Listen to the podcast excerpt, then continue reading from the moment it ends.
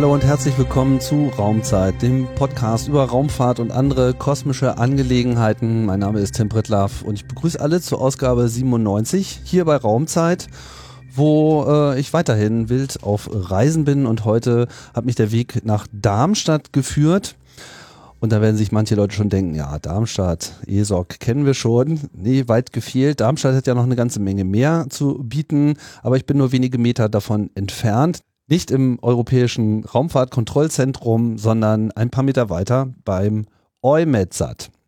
Und was das ist und was äh, das alles so macht und kann und tut, darüber spreche ich jetzt mit Christian Bank. Hallo, herzlich willkommen bei Raubzeit. Ja, hallo, Tim, grüß dich. Ja, Christian, du bist hier ähm, bei EUMETSAT. EUMETSAT ist die Organisation, die die europäischen Wettersatelliten betreibt. So kann man das, glaube ich, mal grob umschreiben. Eine äh, etwas eigenständige äh, Organisation, die so neben den ganzen anderen internationalen europäischen äh, Organisationen in der Raumfahrt wie der ESO oder der ESA existiert und nochmal so seinen ganz eigenen äh, Kosmos äh, macht. Du bist ja genau wofür zuständig? Ich bin hier bei Eumetsat der Direktor für die Entwicklung von neuen Satellitensystemen. Das heißt, äh, wir schauen in die Zukunft, was wir in Zukunft an Daten brauchen, definieren dann neue Satelliten und neue Instrumente und die entwickeln wir dann zusammen mit der Europäischen Raumfahrtagentur. Mhm. Super.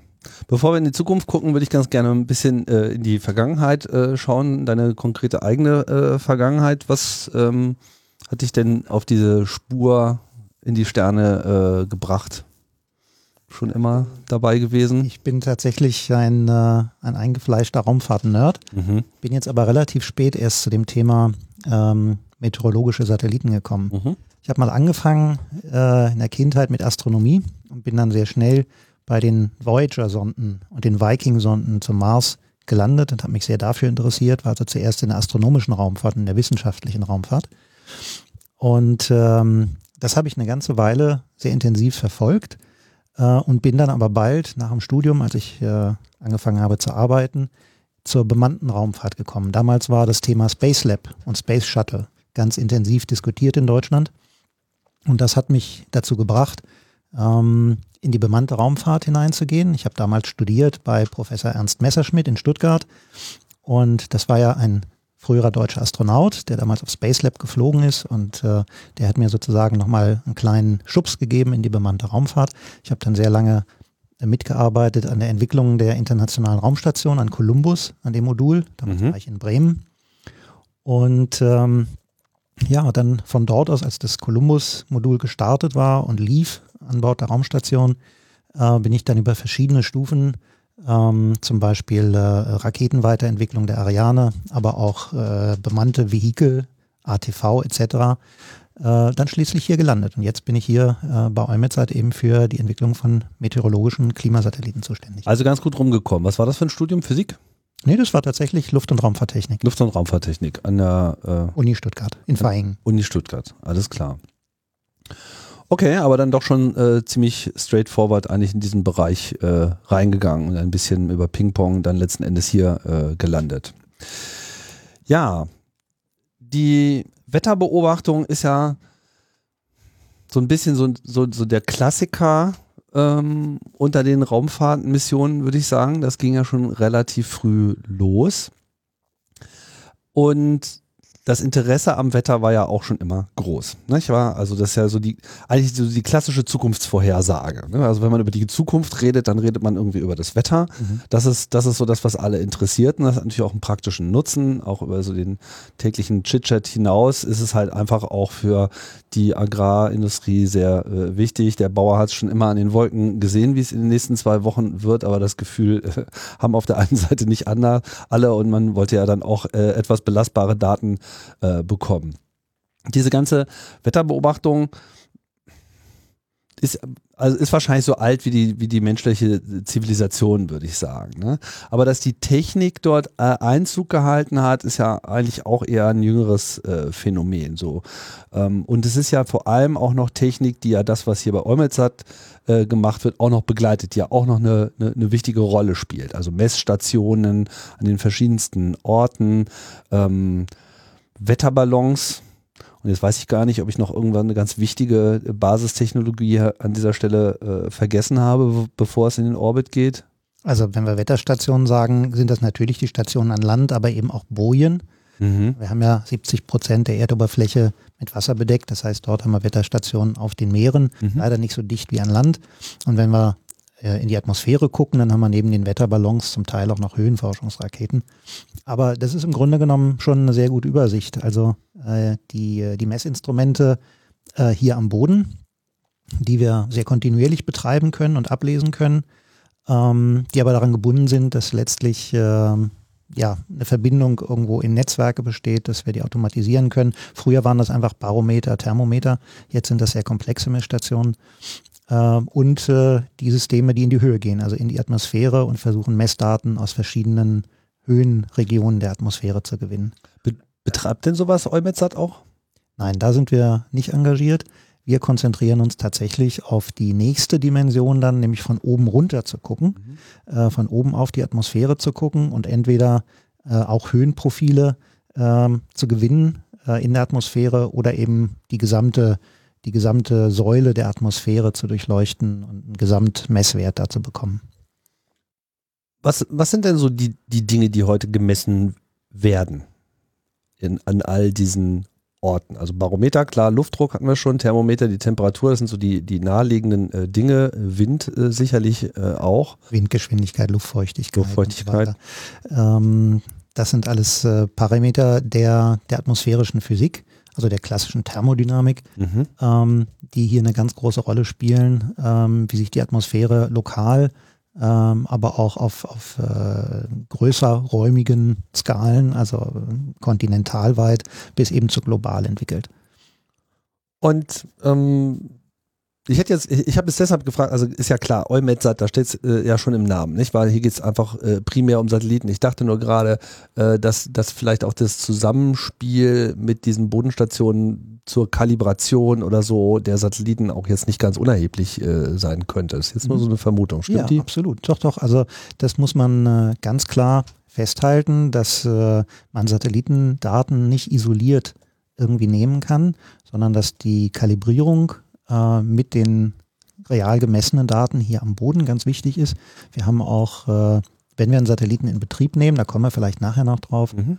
ähm, sehr lange Kampagnen der Kalibrierung, wo wir die Instrumente an Bord des Satelliten abgleichen mit den Messwerten, die wir hier am Boden gewinnen, sodass wir sicher sein können, dass das, was wir über einer Messstation bekommen und wo wir wissen, das ist der genaue Wert, dass das eben auch der Wert ist, wenn wir übers Meer fliegen, wo keine Messstation ist, wo wir also diese Kalibrierung nicht machen können, aber uns darauf verlassen können, dass der vom Satelliten gemessene Wert eben dort auch stimmt. Und diese Kalibrierung ist ganz wichtig und ich denke auch, dass für die äh, Meteorologen ähm, viele, viele Daten in ihre Wettermodelle einfließen und insofern sind Satellitendaten eben nur ein Teil dessen. Als dann klar war, dass Satelliten äh, eine gute Idee sind, weil man wollte ja natürlich von oben schauen und ich kann mich noch selber ganz gut daran erinnern, wie das so damals so losging im Fernsehen in den 70er Jahren. Da war ich jetzt auch noch recht jung, aber irgendwie, es fing halt irgendwie an, da war dann immer nur so eine Tafel mit den Linien und ein paar Pfeilen und das war dann irgendwie so das Wetter. Und ich glaube, dann so in den 80er Jahren ging das dann irgendwie los. Dann hatte man halt immer diese Meteosat-Bilder, so stand ja auch drauf. Und das waren so diese für heutige Verhältnisse sehr äh, verrauschten Nebelwände, wo man so gesehen hat, so, ja, okay, gut, sind, sind Wolken über Europa. So. Ja. Viel mehr konnte man nicht rauslesen, aber das war ja dann schon auch so eine, so eine, so eine technikkulturelle Revolution, die dann eben so langsam übers Fernsehen äh, zu äh, allen dann äh, ausgespielt wurde. Zu welchem, wie hat sich denn das jetzt sozusagen äh, entwickelt? Wo fing äh, äh, das an, dass man gesagt hat, okay, wir müssen jetzt die Raumfahrt auch fürs Wetter benutzen?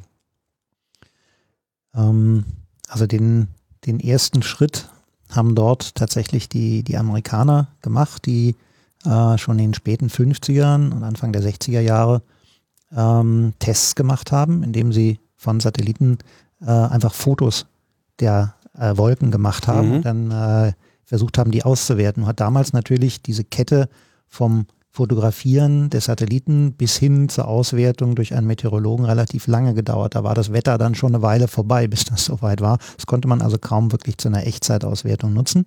Aber es war im Prinzip überhaupt das, der, der erste Blick überhaupt mal genau. von oben, den man überhaupt erstmal gewonnen hat, weil man saß ja bis dahin immer nur von unten und hatte wahrscheinlich gar keine genau. Vorstellung, schon gar nicht darüber, wo sind denn überall immer gleichzeitig Wolken? Kommen die nur manchmal oder?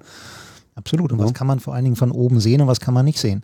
Ähm, und dieses Verständnis dafür zu entwickeln, das war, glaube ich, auch erstmal sehr wichtig. Wo sind die Möglichkeiten, aber auch die Grenzen dieser, dieser reinen Fotografie? Mhm. Und ähm, 1967 hatte man dann den ersten Satelliten, der tatsächlich regelmäßig auch farbliche Bilder von oben gemacht hat aus dem geostationären Orbit. November 67 fing das an. Und seitdem hat man solche Wolkenfilme ähm, aus dem Orbit. Und als das sich herausstellte, dass das äh, ein gutes Mittel ist, um zum Beispiel entstehende Stürme oder Wetterfronten zu erkennen, die großräumig sich entwickeln, hat man dann gesagt, gut, das brauchen wir operationell. Das ist eine gute Ergänzung zu unseren bodengebundenen Vorhersagen und hat dann ähm, Anfang der 70er Jahre in den USA die ersten wirklichen dedizierten Wettersatelliten gehabt. Und äh, die Europäer haben sich das angeguckt, haben äh, gesagt, das ist tatsächlich sehr, sehr hilfreich. Wir wollen das über Europa auch haben. Die amerikanischen Satelliten haben natürlich primär auf die USA und auf Nordamerika geguckt, bisschen auch auf Südamerika, aber Europa war eben nicht vollständig abgedeckt, nur der Nordatlantik. Und darum hat Europa gesagt, wir wollen ein System haben, was Europa komplett abdeckt. Und so fing dann die Entwicklung der Meteosats an, des ersten Meteosats. Wie sah denn das technisch aus? Also der erste Satellit, glaube ich, war dieser Tiros-Satellit äh, in äh, 60er Jahren ähm, oder es war so ein, so ein komplettes äh, Programm von verschiedenen ähm, Satelliten, die ja im Prinzip mit dem Ziel, irgendwie mal Großwetterlage äh, abzudecken, so entwickelt äh, wurden. Was war das so für eine Technik? Womit hat man dann da überhaupt auf die Erde geschaut? Weil so Live-Übertragung, das war ja wahrscheinlich alles noch so analoge Funktechnik. Ja, ja, aber damals fing es tatsächlich schon an, dass man mit lichtempfindlichen Zellen, mit Fotozellen, ähm, die Erde äh, abgescannt hat ähm, man hat also äh, versucht, äh, tatsächlich äh, die, die, die, das Bild der Erde in elektronische Daten gleich in Messwerte zu übersetzen. Also, also schon digitalisiert auch. Ja, also nicht digitalisiert im heutigen, heutigen Sinne, es waren schon analoge äh, Messwerte damals, aber die sind per Funk und dann auch in, äh, in sehr kurzer Zeit zum Boden gefunkt worden, mhm. um tatsächlich einzufließen in die realen Wettervorhersagen. Und das muss ja dann schon relativ bald passieren. Ne? Sonst sagt man das Wetter von gestern voraus. Ja. Das ist nicht immer interessant. und äh, und äh, diese Kette aufzubauen, ja, wie man möglichst schnell die Satellitendaten zum Boden und in die Vorhersage hineinbekommt, das hat man damals ganz gut gelernt und das waren wirklich Wegbereiter von digitalen Kameras, wie wir sie heute kennen, ähm, von äh, ja, elektronischen Kameras einfach, die nicht mehr per, per Film Fotos machen und erst dann entwickelt werden muss und abgetastet werden muss, äh, wie es bei den allerersten Satelliten der Fall war, ähm, sondern dass man hier tatsächlich eine sofortige Umsetzung der Messung in einen elektrischen Messwert hat und den dann zum Boden funken kann. Und äh, das war Voraussetzung dafür, äh, dass wir dann die digitalen Kameras hatten und die, die ähm, äh, Einbringung der Messwerte direkt in die Wettervorhersagemodelle, wie wir das heute kennen.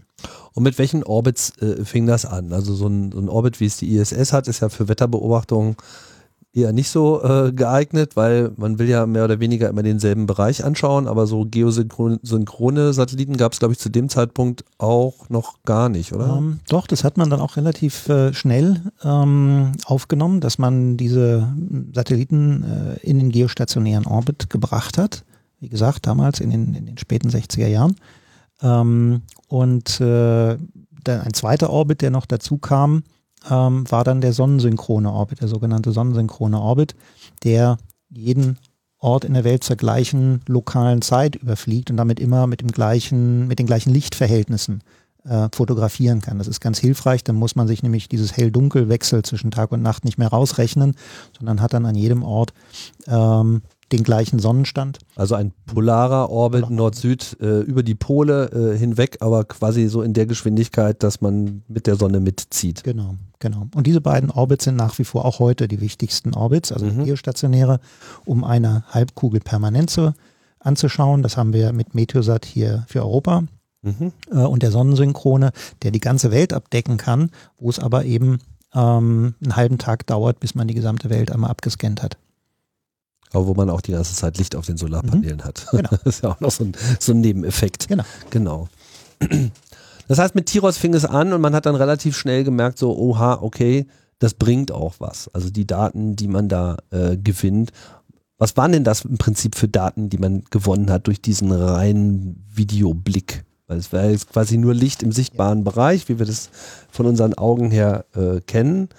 Was, was lässt sich denn äh, daran überhaupt ablesen? Ähm, ja, das waren tatsächlich erstmal reine Fotos. Es gibt also noch die Anekdote, dass die ersten Fotos, die dann von den Meteosats zur Erde gesendet wurden, hier tatsächlich in Darmstadt ankamen, damals noch bei den Kollegen von der ESOC, dort auf dem Bildschirm erschienen und dann mit einer Sofortbildkamera, mit einer Polaroid abfotografiert wurden. Und dieses Polaroid-Foto wurde dann per Autokurier nach Offenbach gefahren, wo der Deutsche Wetterdienst sitzt und dort von den Meteorologen sozusagen angeschaut und dann interpretiert. Ernsthaft? Also das waren so die allerersten wow. Dinge. Und dann ist klar, aus diesen Art von Fotos kann man natürlich nur ganz begrenzte Informationen ziehen. Man kann sehen, wo große Wetterfronten entlanglaufen, ja, wo sich äh, Instabilitäten in der Atmosphäre entwickeln, wo große Sprünge in Temperatur, äh, Dampfdruck etc. Äh, sich ausbilden. Oder große Stürme, Hurricanes. Genau. Mhm. Und das sind Dinge, die natürlich erstmal unterstützend wirken, weil eigentlich hätte man die Daten auch aus den Wetterstationen, äh, aber man hat das Ganze bildlich nochmal vor sich und ich glaube, damals in den 70er Jahren war es für die Meteorologen einfach erstmal wichtig, das nebeneinander zu halten und zu so schauen. Korrelation herzustellen. So sieht es aus und so war es. Genau, was sagt mir das eine, was sagt mir das andere? Bei den mhm. Messwerten habe ich riesen Zahlenkolonnen oder eine Karte mit ganz vielen Messwerten, die eingetragen sind, numerisch. Bei dem Foto habe ich einen wirklich einen visuellen Eindruck und als Mensch, als, als visuelles Tier kann man aus so einem Bild ja nochmal ein bisschen mehr äh, äh, herauslesen. Und äh, das übereinander zu bringen, das war erstmal ein Lerneffekt. Heutzutage sind wir natürlich einige Schritte weiter. Das heißt, wir haben erstmal in den elektronischen Bildern sehr viel stärkere ähm, Granularität und sehr viel größere Feinheit der einzelnen Lichtwerte, wenn man so will. Und die kann man elektronisch verstärken.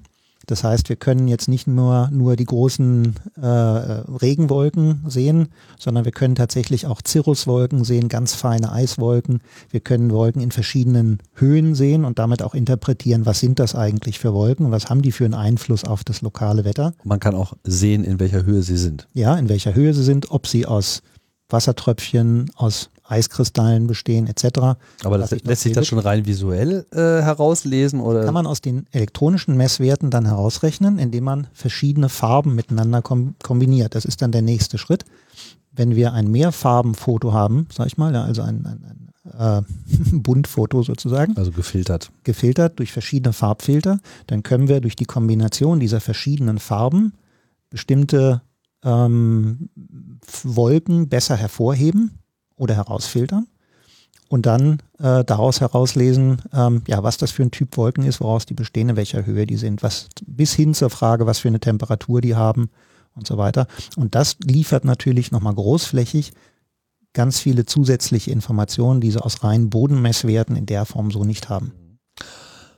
Gehen wir nochmal den Anfang äh, zurück. Also das waren jetzt so quasi die ersten Erkenntnisse aus äh, Tiros, natürlich jetzt noch nicht in dieser Feinheit, wie wir es jetzt schon äh, angedeutet haben, aber es war so klar, das bringt was so. Also Satelliten da oben zu haben, das, das erweitert äh, im wahrsten Sinne des Wortes den, den, den Blick auf die Angelegenheit und ähm, nachdem man dann wahrscheinlich auch ein paar Jahre diese Korrelationen durchgeführt hat und gesagt hat, okay, so sieht's aus, das war, was wir da an Luftfeuchtigkeit, Luftdruck etc., Wind und so weiter hatten. Man sieht schon so erste äh, Patterns und auch wenn wir noch nicht alles wissen, äh, ist absehbar, dass umso besser man draufschaut, umso mehr wird man äh, vorhersagen können. Und das hat ja dann dieses ganze Wettersatellitenprogramm beschleunigt. Und wir haben es schon angedeutet, irgendwann waren dann auch die Europäer soweit, die ja mit ihrer Raumfahrt ohnehin noch ein wenig hinterherhingen und in den 70er Jahren in dem Sinne noch gar keine wirklichen großen Missionen oder auch nur Strukturen äh, hatten. Wie fing das dann an, dass es so einen europäischen Move gab in diesem Bereich? Also wir hatten schon in den 60er Jahren in Europa ja zwei Organisationen, die ELDO und die ESRO. Die ELDO hat damals den Vorläufer der Ariane versucht zu entwickeln, also eine eigene Trägerrakete. Mhm. Ähm, und die ESRO hat damals die ähm, ja, die Satelliten, die Anwendungssatelliten, die Forschungssatelliten entwickelt. Und das ist der, die beiden sind die Vorläufer der ESA. Also European Launcher Development Organization, dafür steht äh, ELDO, das wurde dann später dann Ariane Space und die European Space Research Organization, ESRO. Genau. Das war dann ESA. Hm. Genau, das, das ging dann über in die ESA und äh, die ist ja Anfang der 70er Jahre dann sozusagen entstanden aus der Zusammenführung dieser beiden mhm. Organisationen. Mhm. Und äh, da war das Thema äh, Anwendung in der Raumfahrt ganz wichtig und da ist auch das, äh, das eigentliche Meteosat-Programm zuerst entstanden. Also die ESA hat dann einen ersten Prototypen entwickelt, basierend aus die, auf den Informationen und auf den Erfahrungen, die die Amerikaner mit ihren äh, Satelliten schon gesammelt hatten und hat sich überlegt, wie man das am besten mit europäischer Technologie ähm, realisieren kann. Das waren dann, es war ein geostationärer Satellit, der spinstabilisiert war. Das heißt, der hat sich wie ein Kreisel um sich selbst gedreht und konnte durch dieses Kreiseln mit einem Objektiv die Erde immer zeilenweise abtasten. Mhm. Ja, bei jeder Umdrehung hat er eine Zeile abgetastet und konnte da, dadurch sehr fein die Messwerte von, äh, von der Erdoberfläche dann abtasten. Das heißt, man brauchte auch nicht so ein großes, breites Sensorfeld, wo man dann unter Umständen noch das Problem hat, dass die einzelnen Messelemente alle unterschiedlich funktionieren, unterschiedlich gut funktionieren. Dadurch, dass man sich durchdreht und das mit einer Zeile abtastet, hat man sozusagen auch wirklich zumindest auf einer Zeile auch immer dasselbe Eingabegerät in dem Moment. Genau, also da hat man diese, diese Fehler zum Beispiel ähm, nicht äh, als Problem gehabt. So ein Scanner kommt, im Prinzip. Genau, da, mhm. ein, eine Scanachse war sozusagen der drehende, der sich drehende mhm. Satellit. Es gab dann noch eine zweite Scannerachse, nämlich einen Spiegel, der hat also die Nord-Süd-Richtung dann immer gekippt. Ne? Das mhm. heißt, der, die Zeile Ost-West war durch die Satellitendrehung gegeben und die Nord-Süd-Abtastung durch einen Spiegel. Mhm. Und ähm, dadurch hat man also alle 30 Minuten sozusagen die, äh, die Seite der Erde, die man gesehen hat, die halbe Erdkugel komplett abgetastet. Und, äh, das heißt, dieser Spin war eher langsam ja, äh, ich glaube, der Spin war, ich muss mal das überlegen, irgendwas in Richtung äh, 15 Umdrehungen pro Minute oder sowas in der Richtung. Okay. Oder 10 Umdrehungen pro Minute, irgendwas in der Gegend. Nageln okay. Sie mich auf den Zahlen. Ja, ich wollte jetzt nur wissen, ob das Ding wie irre sich dreht oder nein, nein. Äh, langsam so nein, nein. herumschält. Also das, das, das wiegt ja dann auch durchaus äh, so seine zwei Tonnen. Also den Kreisel, wenn der sich dann auch der Umdrehung dreht, dann hat er einen ganz guten Drehmoment. Und damit auch eine gute Stabilisierung. Ganz genau. Ja, und das System war eigentlich recht erfolgreich, sodass man gesagt hat. Ähm, Wie hieß das System? Das war der erste Meteosat. Okay, das war das von der erste. Der war okay. von Meteosat, genau. Und da hat man gesagt, da möchte man gern mehrere davon haben. Hat zwei, drei Nachbauten von diesem Satelliten erstmal gemacht, damit man kontinuierlichen Service aufbauen kann. Ja, also es bringt ja den, den Wetterdiensten wenig, wenn sie äh, mal für zwei Jahre Messwerte haben und dann ist wieder für fünf Jahre kein Messwert. Also das ist äh, nicht hilfreich, um kontinuierlich die Wettervorhersagen zu verbessern, sondern es war klar, es muss ein kontinuierlicher Service sein. Darum schnell erstmal zwei Nachbauten von diesem Satelliten, die hat man auch gestartet und betrieben. Und dann kam der Punkt, wie können wir das verbessern? Man hat eine weiterentwickelte zweite äh, Generation dieser Meteosats entwickelt, MSG, Meteosat Second Generation. Und äh, die fliegen tatsächlich bis heute. Der letzte Satellit wurde 2015 gestartet aus dieser Familie. Und die liefern heute uns die Wetterkarten, die wir äh, im Fernsehen in den Wetterberichten sehen. Und äh, ja, hat sich für Europa wirklich als äh, sehr, sehr positiv herausgestellt. Mittlerweile haben ja nicht nur die Amerikaner und die Europäer derartige Satelliten, sondern auch in Asien gibt es Japan zum Beispiel, China, die haben auch solche Wettersatelliten, Russland ebenso. Und mittlerweile haben sich diese ganzen Organisationen so weit abgesprochen, dass sie die Wetterdaten miteinander austauschen. Wir können also quasi permanent die Erde rundherum mit Wettersatelliten beobachten. Mhm. Ohne dass irgendeine Stelle jetzt nicht mehr abgedeckt wäre? Ja, genau. Aus dem geostationären Orbit haben wir eine komplette Abdeckung der, der Erde. Außer der Pole? Oder? Pole, ja, natürlich. Das ist natürlich schwierig zu sehen vom geostationären Orbit. Der ist ja über dem Äquator und da ist der Pol natürlich ähm, ja nur noch. Klar, aber es gibt ja dann auch noch die polaren Orbits, die müssen das ja wunderbar mitkriegen. Ganz genau. Dafür haben wir dann die polaren Satelliten. Mhm. Aber ähm, dadurch, dass die, der größte Teil der Bevölkerung äh, eben in einem Band von, ja. ich sag mal, plus 70 bis minus 40. Antarktiswetter ist jetzt vielleicht mal interessant zum Nachschlagen irgendwann, aber so täglich braucht man das ist jetzt ein, nicht. Ist ein Spezialthema, ist, hat natürlich große Auswirkungen auch auf unser Wetter. Wie oft hören wir davon, dass Polarstürme nach, nach Kanada und in die USA einbrechen und dort die Blizzards verursachen. Auch hier in Europa haben mhm. wir immer wieder Kaltwettereinbrüche. Das kommt von den Polregionen, deswegen ist das Wetter nicht völlig unwichtig. Das müssen wir beobachten, insbesondere jetzt, wo die Eisbedeckung immer weiter abnimmt und das immer größere Variabilität zeigt, dieses Wetter dort. Aber es ist klar, dass äh, für uns ist wichtig der Nordatlantik, was kommt aus Afrika, auch was kommt aus dem Norden und was kommt aus Sibirien. Also wir müssen aus allen Richtungen gucken und deswegen ist es für uns so wichtig, dass wir die Daten weltumspannend haben und mit allen austauschen können. Das heißt also, sowohl die erste als auch die zweite Generation sind geosynchrone äh, Satelliten gewesen. Meteosat äh, 1 bis, weiß nicht, 7 oder so war, glaube ich, die. Also die erste Generation war, glaube ich. Sie waren 7. erst 1 bis 3. So. Dann haben wir 4 bis elf jetzt. Ah, okay. Und es gibt aber auch schon eine dritte Generation. Ja, das ist dann der Blick in die nahe Zukunft. Mhm. Ähm, die verwendete Technologie, gerade für die Kameras und für diese Scans, wie ich sie eben beschrieben habe, ja durch das Drehen des Satelliten, die hat sich, wie wir alle wissen, in den letzten Jahrzehnten enorm weiterentwickelt. Wir alle haben jetzt Digitalkameras in den Handys, aber auch vorher hatten wir ja schon die normalen Filmkameras sind ja ersetzt worden durch Digitalkameras. Und das spiegelt ja nur wieder, welche Technologie insgesamt verfügbar ist. Das heißt, man hat auch für die Satelliten irgendwann mal gesagt, ähm, es hat Vorteile, wenn wir diese geostationaren Satelliten nicht mehr als sich drehende, spinnstabilisierte Satelliten machen, sondern tatsächlich als Dreiachsen stabilisierte Satelliten, die also tatsächlich immer mit dem Gesicht sozusagen, mit dem Kameraobjektiv auf die Erde schauen. Und äh, das ist zwar anspruchsvoller, was die Lageregelung angeht, und auch was die Kameratechnik angeht. Aber diese Technologie steht mittlerweile zur Verfügung und dann wiegen die Vorteile, die man aus so einer Konfiguration bekommt, den höheren Aufwand aus, den man in die Kameras und in die Lageregelung stecken muss. Das heißt, da sind da so wie im Hubble-Teleskop so drei äh, Gyroskope äh, drin, die ähm, das halt einfach äh, ausdrehen, sozusagen. Ja, genau. Verschiedene Systeme, die den Satelliten stabil immer auf die Erde ausrichten, sodass also diese jetzt kommende Generation, und wir sprechen hier tatsächlich von 2022, Ende 2022, also in etwa 15 Monaten, ähm, wird dann die dritte Generation der Meteosat starten, MTG, Meteosat Third Generation. Das werden dann Dreiachsen stabilisierte Satelliten sein, aber das Prinzip ist wieder das gleiche, die Erde kontinuierlich mit hoher Auflösung zu fotografieren und dort insbesondere sich zu konzentrieren auf alle Daten und alle Informationen, die für Wetter und Klima relevant sind. Wie viele Meteosats sind denn jetzt gerade gleichzeitig in Betrieb? Wir haben, ähm, können sagen, vier Satelliten im Betrieb. Mhm. Davon sind zwei ähm, komplementär. Der eine Satellit konzentriert sich auf Europa. Der zweite Satellit ähm, fotografiert quasi die Halbkugel, die man vom geostationären Sat äh, Orbit aus sieht.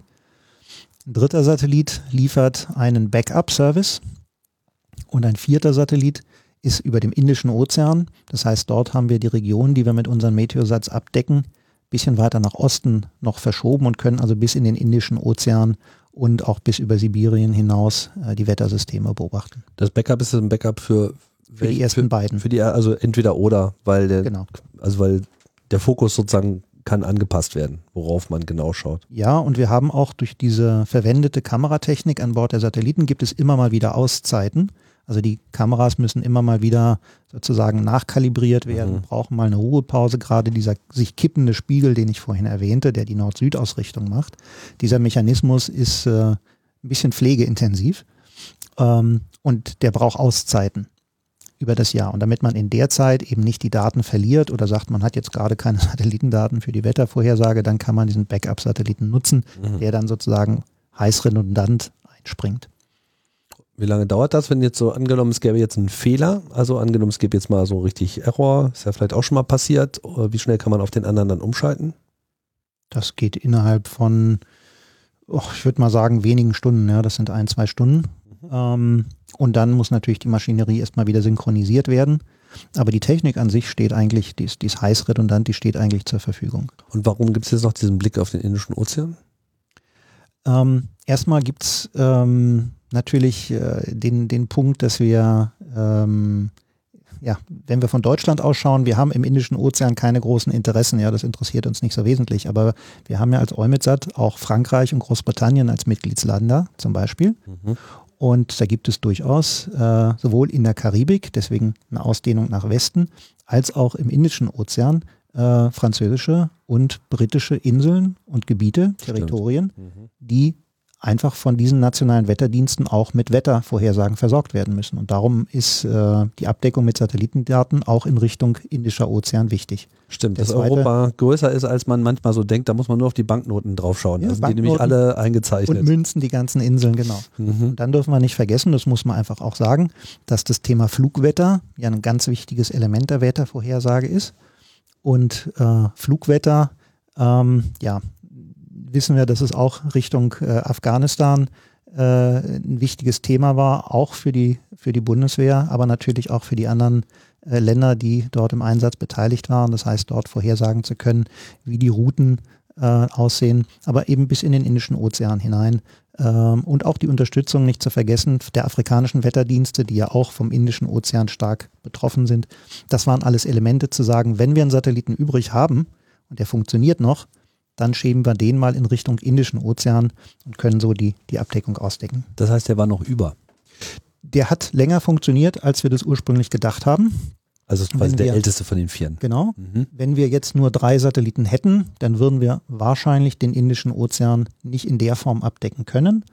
Ähm, aber das ist einfach möglich, dadurch, dass die, die Satelliten in ihrer Grundfunktion einfach sehr stabil und langlebig sind und darum konnten wir diese, diesen Bereich der Abdeckung weiter ausdecken.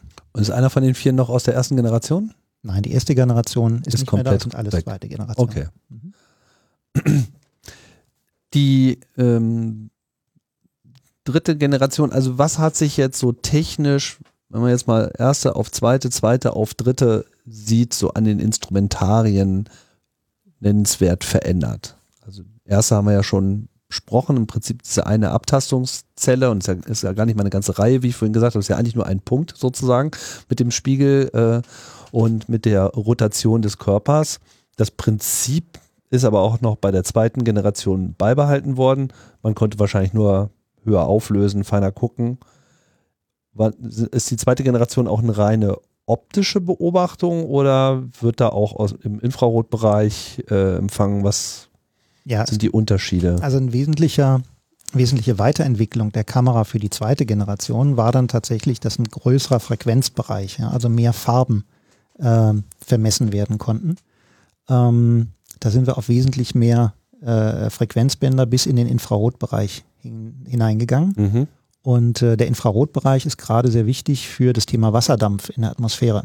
Also man kann ähm, nicht Wolken, die sind ja optisch gut zu sehen, ja, das sind ja quasi Tröpfchen von Wasser in der Atmosphäre, sondern man kann den Wasserdampf in der Atmosphäre besonders gut im infraroten Bereich sehen. Und das ist sozusagen das versteckte Wasser in der Atmosphäre, was dann später zur Wolkenbildung führen kann unter bestimmten atmosphärischen Bedingungen. Und deswegen war das für die Meteorologen wichtig, eben auch Informationen über die Verteilung des Wasserdampfes und die Sättigung der Atmosphäre mit Wasserdampf zu bekommen. Das war eine große Weiterentwicklung. Mhm. Und bei der dritten Generation, bei MTG, haben wir jetzt wieder eine Erweiterung der Frequenzbänder. Das heißt, wir können feinere Bänder anschauen. Die sind schmaler geworden, schmalere Frequenzbänder. Wir können also stärker differenzieren zwischen den unterschiedlichen Komponenten und den unterschiedlichen Wolkentypen. Äh, es geht stärker in den Bereich des Infraroten hinein. Aber die Auflösung, also die Pixelauflösung äh, der Bilder ist sehr viel feiner. Wir haben eine höhere Auflösung jetzt durch die neuen Satelliten. Wie war es vorher? Wie ist es dann?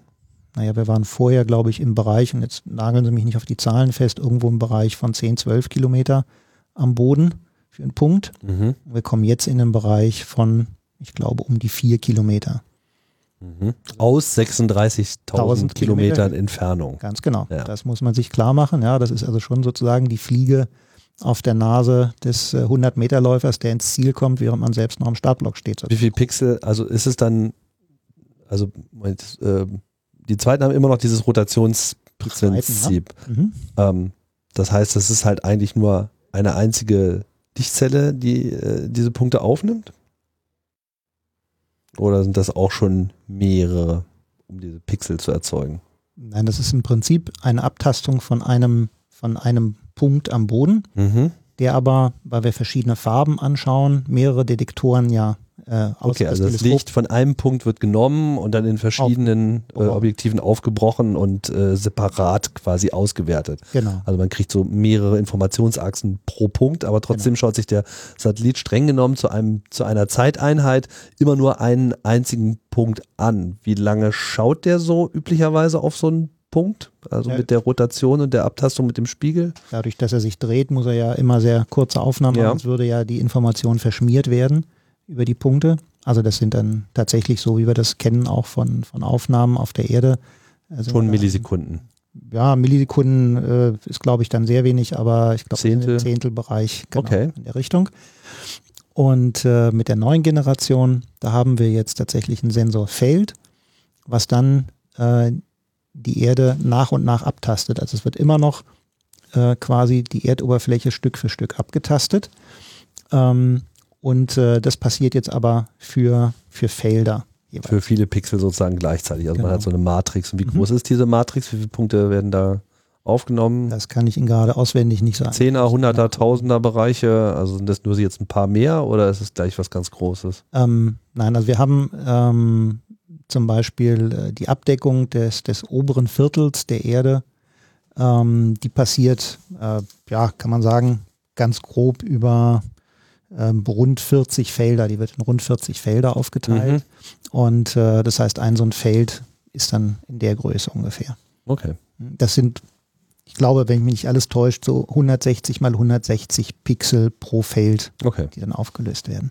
Ja. Also die, die Pixelzahl an sich ist da nicht so entscheidend wie bei Fotoapparaten, die wir hier auf der Erde verwenden, sondern die Sensibilität der Pixel, die Genauigkeit der Messwerte und natürlich die Auflösung in die verschiedenen spektralen Bereiche die wir erreichen können. Ist ja, ist ja auch so dieser alte Pixel-Mythos auch bei Kameras. Lange Zeit gab es so diese Wahrnehmung, eine Kamera ist automatisch dadurch besser, dass sie irgendwie mehr Pixel aufteilt, aber das heißt ja dann auch immer, es fällt weniger Licht auf den Sensor und das genau. bedeutet, dass die Messung dann verrauschter äh, ist oder länger belichten muss, um überhaupt erstmal ein akzeptables Ergebnis zu bekommen. Und wenn man jetzt hier so time-constrained äh, ist, also quasi das Ding rotiert sich halt einfach, man will da drauf schauen, dann ist es ja sinnvoll, möglichst große Pixel zu haben oder in dem Fall, wo man eben viele, wenn man nochmal so eine Unterteilung hat, sollten die natürlich alle einzeln auch äh, groß äh, sein, aber äh, ja, können dann eben trotzdem das Bild wahrscheinlich nochmal etwas differenzierter betrachten und man kann mehr Nuancen äh, nochmal äh, aus diesem aus diesem virtuellen großen äh, Pixel herausziehen. Mhm. Ja, genau. Also deswegen ist nicht so sehr die hohe Pixelanzahl für uns relevant, sondern mehr, wie gesagt, die Qualität. Genau, wie, wie genau misst das, wie viel Licht macht das? Ist das äh, Technologie, die dann auch hier entwickelt wird? Oder wer baut diese Satelliten? Designt diese Satelliten? Also wir haben tatsächlich zwei große Gruppen, ähm, zwei Industriegruppen, die äh, in Europa in der Lage sind, solche Instrumente zu entwickeln. Ähm, das eine ist eine, das sind beides deutsch-französische Industriegruppen. Und ähm, tatsächlich wird, wird hier, werden die Meteosats von, äh, von einer äh, der Gruppen äh, entwickelt. Da sitzt äh, die französische, äh, das französische Unternehmen in Cannes an der Mittelmeerküste und das deutsche Unternehmen sitzt in Bremen. Und äh, die entwickeln gemeinsam diese Satelliten und auch die Instrumente, die beiden Hauptinstrumente, also diese Kameras, die auf den Satelliten sitzen. Ähm, und äh, das ist äh, natürlich mit vielen Komponenten aus vielen europäischen Ländern. Ja, also das äh, wird nicht alles im, im, eigenen Hause entwickelt. Da werden bestimmte Sensoren, bestimmte Teile der Optik, äh, die Filter, die Beschichtungen der Filter etc. werden also in vielen Ländern dann jeweils äh, entwickelt und, und zugekauft. Einige Teile kommen tatsächlich auch, insbesondere was die Beschichtung von Filtern angeht und von, von Strahlteilern, wie man sie nennt, kommen zum Teil auch aus den USA. Aber der Anteil der USA, der US-Technik ist immer weiter runtergegangen. Also wir sind mittlerweile in Europa, kann man sagen, weltweit ähm, unter den Führenden.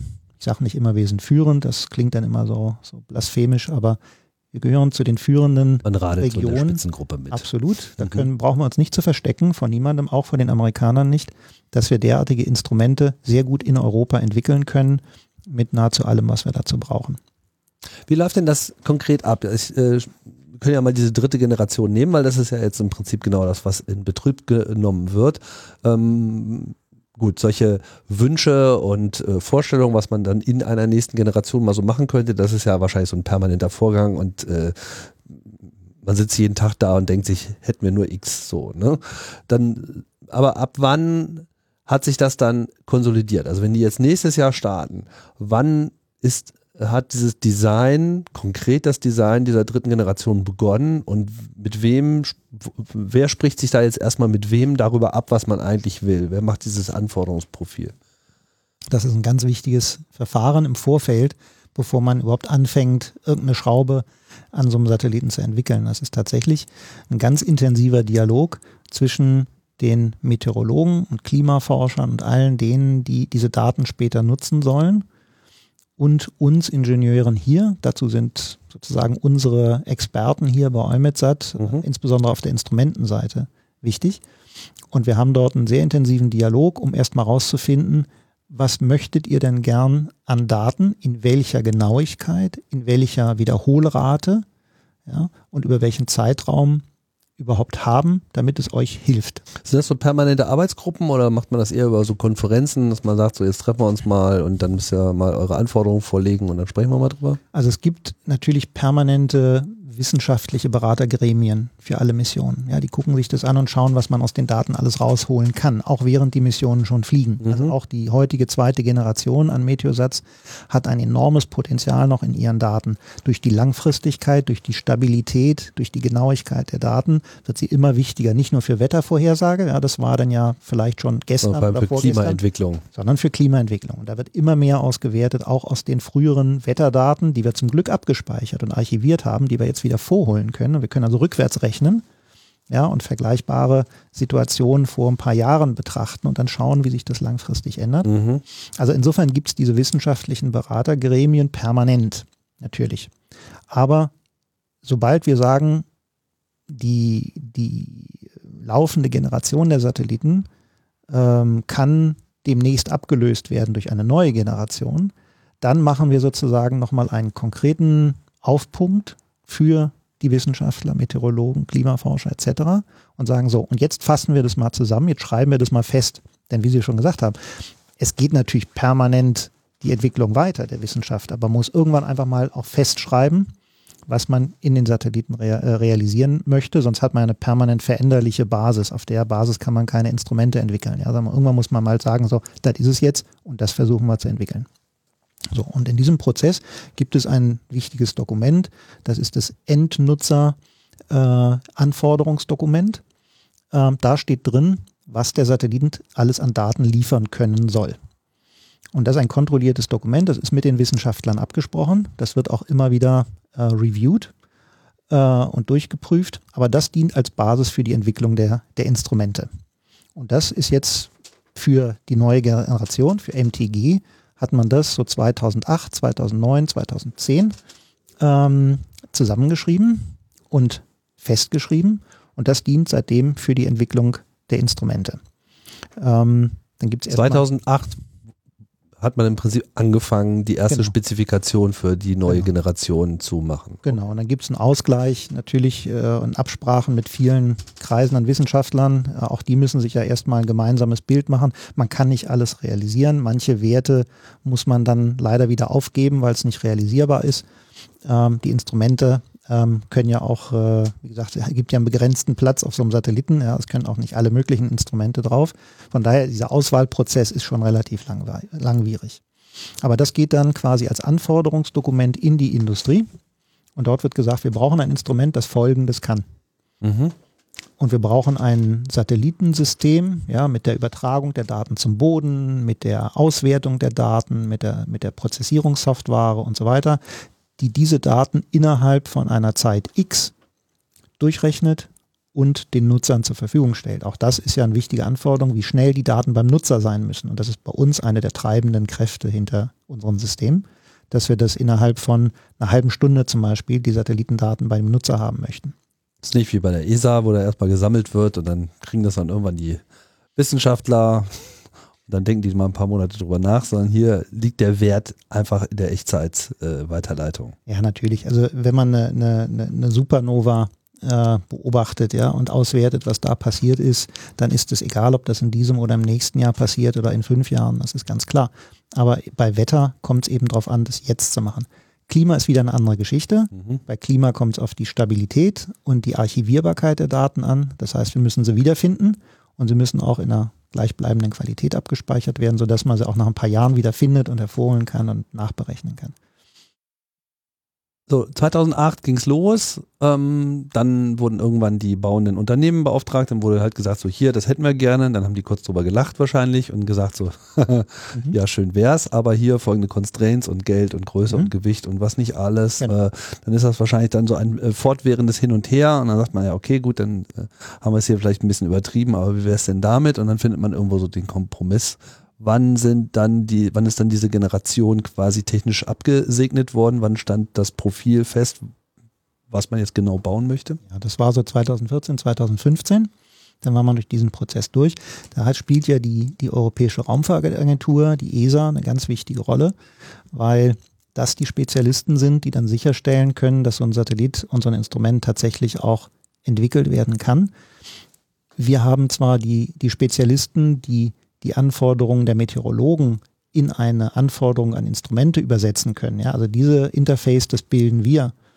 Aber wie man ein Instrument so qualifiziert, dass es im Weltraum auch zehn Jahre hält und funktioniert. Oder auch kann, nur den Start überlebt. Den Start überlebt und so weiter.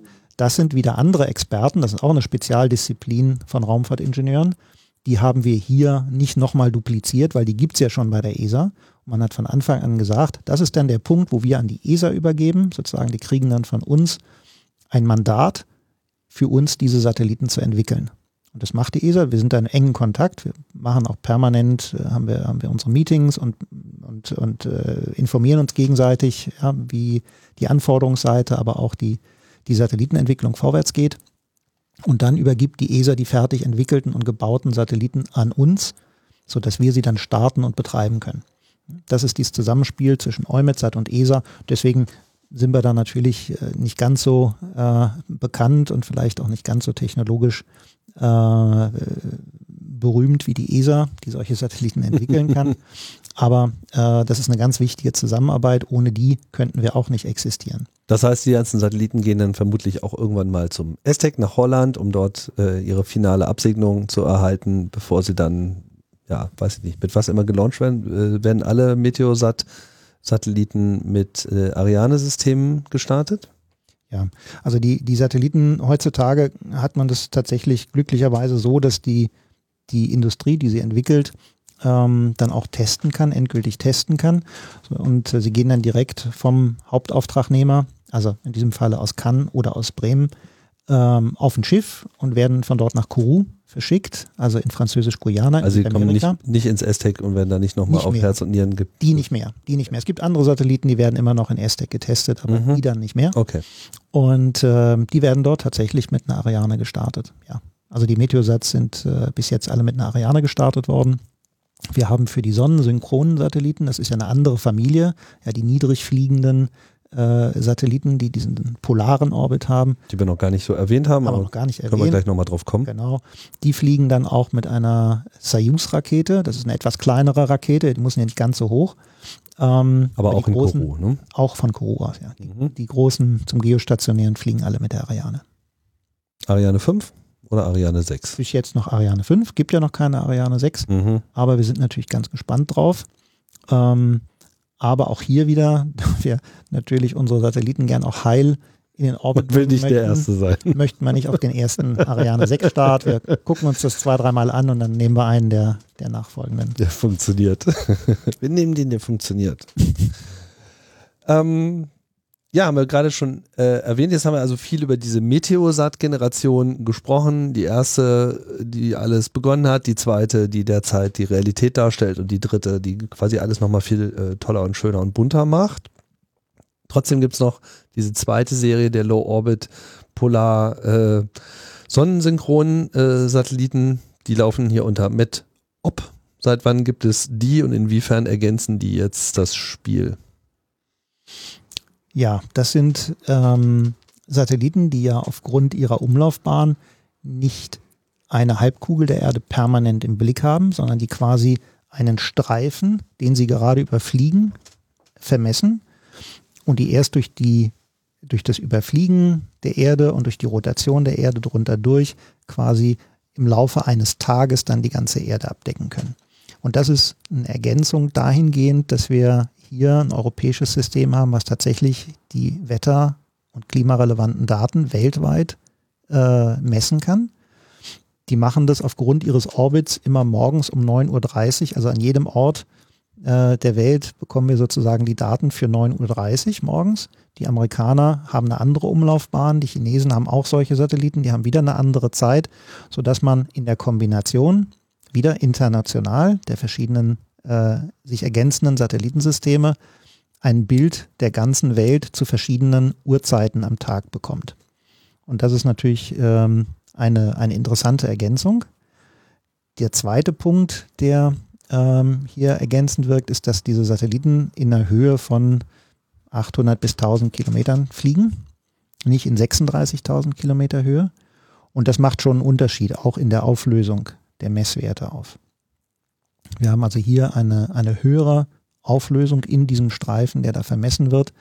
Ähm, und wir können auch noch ganz andere Parameter messen, auch äh, Luftbestandteile, nicht nur wetterrelevante Daten, physikalische Daten wie Luftdruck, Feuchtigkeit, Temperatur etc., sondern wir können hier auch Stickoxide, Kohlenmonoxid, Schwefeloxide mhm. und so weiter, also atmosphärische Bestandteile messen. Wir können Aerosole, also Staub in der Atmosphäre vermessen, zum Beispiel aus Vulkanausbrüchen, aber auch von Industrieaktivitäten. Da kommen dann plötzlich Luftqualität Aspekte mit hinein. Und das ist ganz wichtig, um ähm, auch über das Jahr eben die, die Qualität der Luft in Europa, in Ballungszentren zum Beispiel, das Mikroklima in städtischen Ballungsräumen ähm, äh, auswerten zu können. Äh, auch Maßnahmen zum, zur Sicherung der Luftqualität oder zur Verbesserung der Luftqualität können daraus abgeleitet werden und man kann überwachen, ob die tatsächlich umgesetzt werden und was die bringen. Das ist nochmal eine, eine ganz andere Dimension, die hier mit hineinkommt.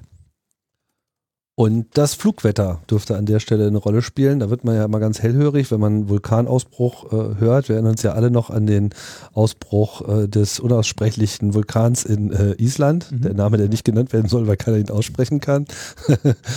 ähm, da war ja die, das mit der Flugasche so extrem, dass ja wirklich ein, äh, ein Stopp äh, des, des Flugbetriebs ausgerufen wurde. Ähm, ist man dann da eigentlich, also und jetzt sind wir an so einem interessanten Punkt, weil wir haben es ja schon gesagt, okay, eigentlich geht es ums Wetter und es ist eine Dienstleistung und es geht darum, schnell diese Daten zu liefern. Aber natürlich kriegen die Daten jetzt auch im Bereich der Klimaforschung eine extreme Bedeutung, insbesondere weil man eben so einen langen zeitlichen Verlauf hat und Daten ja manchmal einfach dadurch äh, erst interessant werden, dass man eben sehr viele davon hat und sie kontinuierlich hat.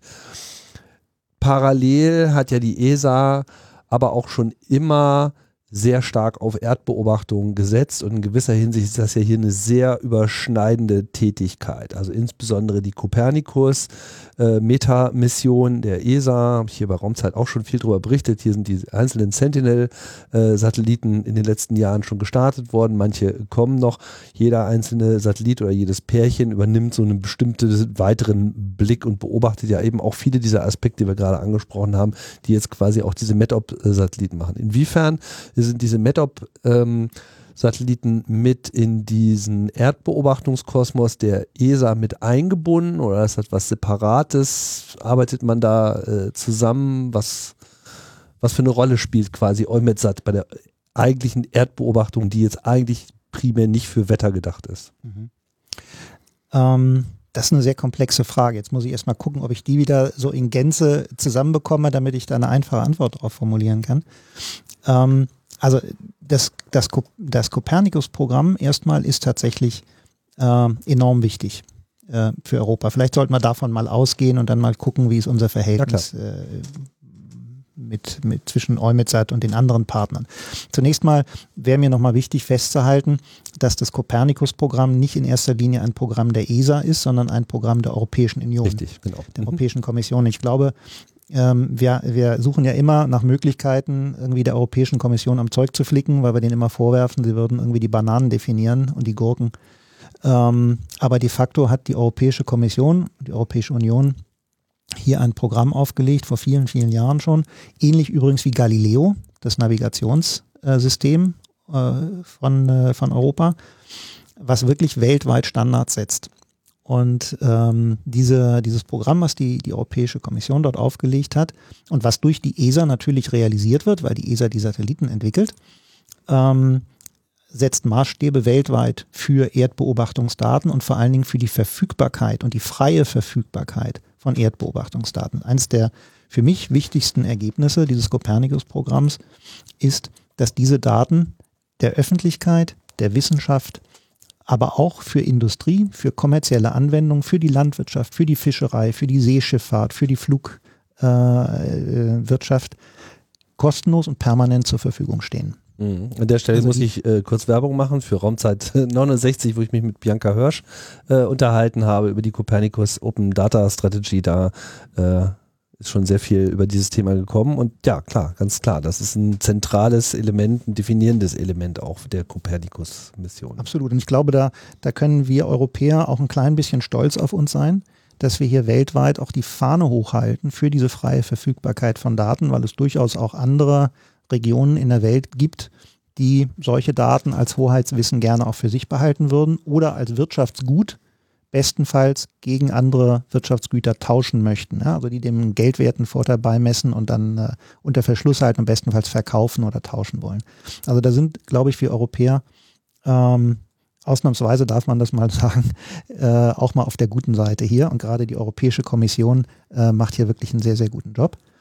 Ähm, und äh, ja, diese, diese Daten sind für so viele Leute eben wichtig, genauso wie die Wetter- und Klimadaten ähm, dass wir jetzt einen, einen Trend sehen, dass das zunehmend zusammenfließt. Also wir haben ja auf der äh, Datenverarbeitungsseite auch einen ganz interessanten Trend, nicht nur durch das Internet, was also die, die Verschiebung von Daten zwischen verschiedenen Punkten ermöglicht, sondern auch durch das Cloud Computing, durch Big Data ähm, haben wir jetzt eine Situation, dass man Daten zentral hält und dort verarbeiten kann und nicht mehr die Daten hin und her schieben muss, um sie irgendwo lokal zu verarbeiten.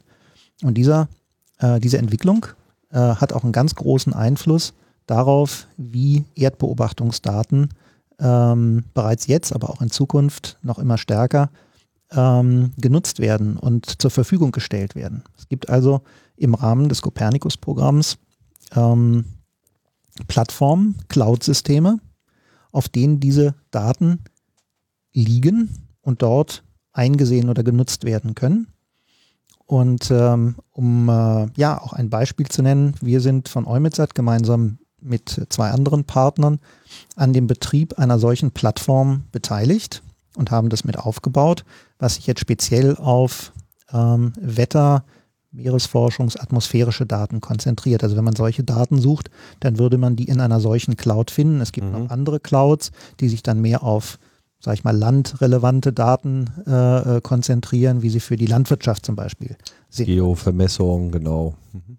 Stadtplanerische Daten auch. Genau, genau. Und dann gibt es äh, noch eine weitere Initiative. Wir tun uns jetzt gerade mit anderen Partnern zusammen zum Beispiel, ähm, um eine, äh, eine sogenannte Weather Cloud zu bilden. Das heißt, dort wollen wir alle wetter- und klimarelevanten Daten die wir von diesen Partnern bekommen, auch zentral zur Verfügung stellen. Und ähm, als vielleicht letzte, sehr, sehr spannende Initiative, ich finde, äh, hat äh, die Europäische Kommission, die ESA und wir ähm, jetzt eine, eine Initiative gestartet, die sich Destination Earth nennt. Ähm, dort geht es darum, ähm, für die Zukunft Simulationsmodelle von Wetter oder von Erdsystemen zu erstellen. Das heißt, man versucht, die Erde und ihr Verhalten digital zu simulieren, ja, einen sozusagen digitalen Zwilling zu etablieren, in dem zum Beispiel das Wettersystem, also die Atmosphäre, digital repräsentiert ist und dort mit Daten gefüttert wird. Und dieser digitale Zwilling der Erde wird im Moment ähm, aufgebaut. Und da können wir in den nächsten Jahren eine Entwicklung sehen, dass alle diese Daten die wir eben durch die Satelliten generieren, aber auch aus anderen äh, Beobachtungssystemen in dieses digitale Modell mit einfließen und sozusagen dann von allen eingesehen und auch genutzt werden können. Das heißt, man sieht ja auch schon eine Evolution eigentlich auch dieser Dienstleistung. Und ich denke, das ist auch, glaube ich, etwas, was man an der Stelle nochmal betonen muss. Ich denke, Eumetsat versteht sich primär sozusagen als als Dienstleister einer, einer Wissenschaftsgemeinde äh, auf der einen Seite, aber eben auch den, den Wetterdiensten, die einen konkreten, unmittelbaren gesellschaftlichen und wirtschaftlichen Nutzen haben. Und, und, und dem ist ja hier im Prinzip erstmal alles untergeordnet. Das, das, das definiert die Ausrichtung, das definiert die Anwendung und all diese Kooperationen mit den Forschungsbereichen, äh, die kommen da noch mit hinzu. Und wenn man jetzt mal quasi so dieses alte Bild des, des, des Polaroids, ja, das, das, der abfotografierte äh, Bildschirm des mehr oder weniger nackten Beobachtungsfotos der Wolken der ersten Satellitengeneration nimmt und das äh, jetzt mal mit dieser Weather Cloud hinzusteht, dann ist das ja sozusagen auch eine Verschiebung der Auswertung dieser Daten. Also wenn man sagt, man stellt die Daten zur Verfügung in einer Weather Cloud, dann meint man ja nicht, man stellt dieselben Daten nur an einem anderen Ort zur Verfügung, sondern das hat auch was mit Aufbereitung, Selektion und wahrscheinlich auch schon ein paar Ebenen von Interpretation, dass man eben nicht unbedingt sich jetzt an jeder Stelle nochmal durch die Rohdaten durcharbeiten muss, weil es ja auch einfach viel zu viel ist, sondern die Daten werden aggregiert, interpretiert und in, schon mal in Modelle äh, gepackt, sodass man sie auch leichter auswerten kann. Habe ich das richtig verstanden? Absolut, genau. Also das, äh, ähm, das Gute an diesen, äh, an diesen Cloud-Systemen ist eben, dass man die Rohdaten nicht immer nur hin und her transportieren muss, um sie dann immer wieder neu anzufassen, sondern dass man die die Interpretationsalgorithmen, also die Software, die aus den Rohdaten tatsächlich Informationen macht, dass man die auf diesen Rohdaten laufen lassen kann, auf diesen Cloud-Systemen. Hier spielen die äh, nationalen Wetterdienste eine ganz, ganz wichtige Rolle. Ähm, neben den reinen Wettervorhersagen, die sie ja täglich machen, ähm, haben wir äh, mit unseren Mitgliedsländern, also mit den Wetter Diensten unserer Mitgliedsländer. Wir haben ja 30 Mitgliedsländer in EUMETSAT, muss man nochmal dazu sagen. Ja, also wir haben von Island bis zur Türkei und von Norwegen bis Portugal und alles dazwischen sind Mitgliedsländer von EUMETSAT und haben sozusagen das Nutzungsrecht an diesen Daten. Aber sie tragen durch ihre Kompetenz und durch ihre Forschungseinrichtungen und durch ihre Spezialitäten dazu bei, dass sich auch unsere Auswertungsalgorithmen entsprechend weiterentwickeln. Wir haben da die, das sogenannte Netzwerk der Satellite Application Facilities oder SAF kurz genannt, SAF, ähm, wo sich einzelne Wetterdienste zusammentun, ja, eine Handvoll von nationalen Wetterdiensten, die sich für einen bestimmten Bereich besonders interessieren und dort eine besondere Kompetenz entwickeln und daher auch dort bestimmte ähm, Auswertealgorithmen besonders weiterentwickeln. Ja, also wir haben ein, eine Gruppe von Wetterdiensten, die sich besonders um zum Beispiel Waldbrände kümmert oder die sich besonders um die Luftqualität kümmert oder die sich besonders um äh, hydrologische Fragen kümmert. Ähm, so gibt es verschiedene Schwerpunkte. Und äh, diese Gruppe von ZAFs ähm, entwickeln als sozusagen Kompetenzzentren diese Auswertealgorithmen weiter und stellen sie dann aber der gesamten Gemeinschaft zur Verfügung speisen sie in das Netz ein. Und wenn sie so ein Cloud-System haben, also eine Datenplattform, in der diese Auswertealgorithmen laufen können, dann ist es natürlich viel einfacher, sozusagen diese Daten auch zu nutzen und rechtzeitig schnell auszuwerten mit den besten möglichen Auswertesoftwaren, die gerade in der wissenschaftlichen Welt verfügbar sind. Weil erstens muss man nicht das Rad neu erfinden, was manchmal ganz schön lange dauert, weil manche Räder sind kompliziert und man ist mehr oder weniger automatisch immer auf dem aktuellen Stand der Forschung, was eben genau. die Interpretation dieser Daten betrifft. Und es sind ja dann auch sehr viel weniger Daten, mit denen man überhaupt noch arbeiten muss, weil man im Prinzip schon diesen Extrakt nimmt und quasi so eine logische Aussage bekommt. Genau. Und so unterstützen sich diese 30 Mitgliedsländer bei EUMETSAT gegenseitig mit ihren jeweiligen Kompetenzen. Und nicht jeder muss alles machen, sondern man spezialisiert sich im Bereich und hat dann Zugriff auf alle anderen Kompetenzen. Und wie koexistiert das jetzt mit den Copernicus-Missionen? Also die, die Sentinels ähm, sind äh, erstmal ein, ein, ein Beobachtungssystem, ja, es ist eine Gruppe von Satelliten, die jeweils, jeder Satellit hat so seine speziellen Instrumente und spezielle Schwerpunkte.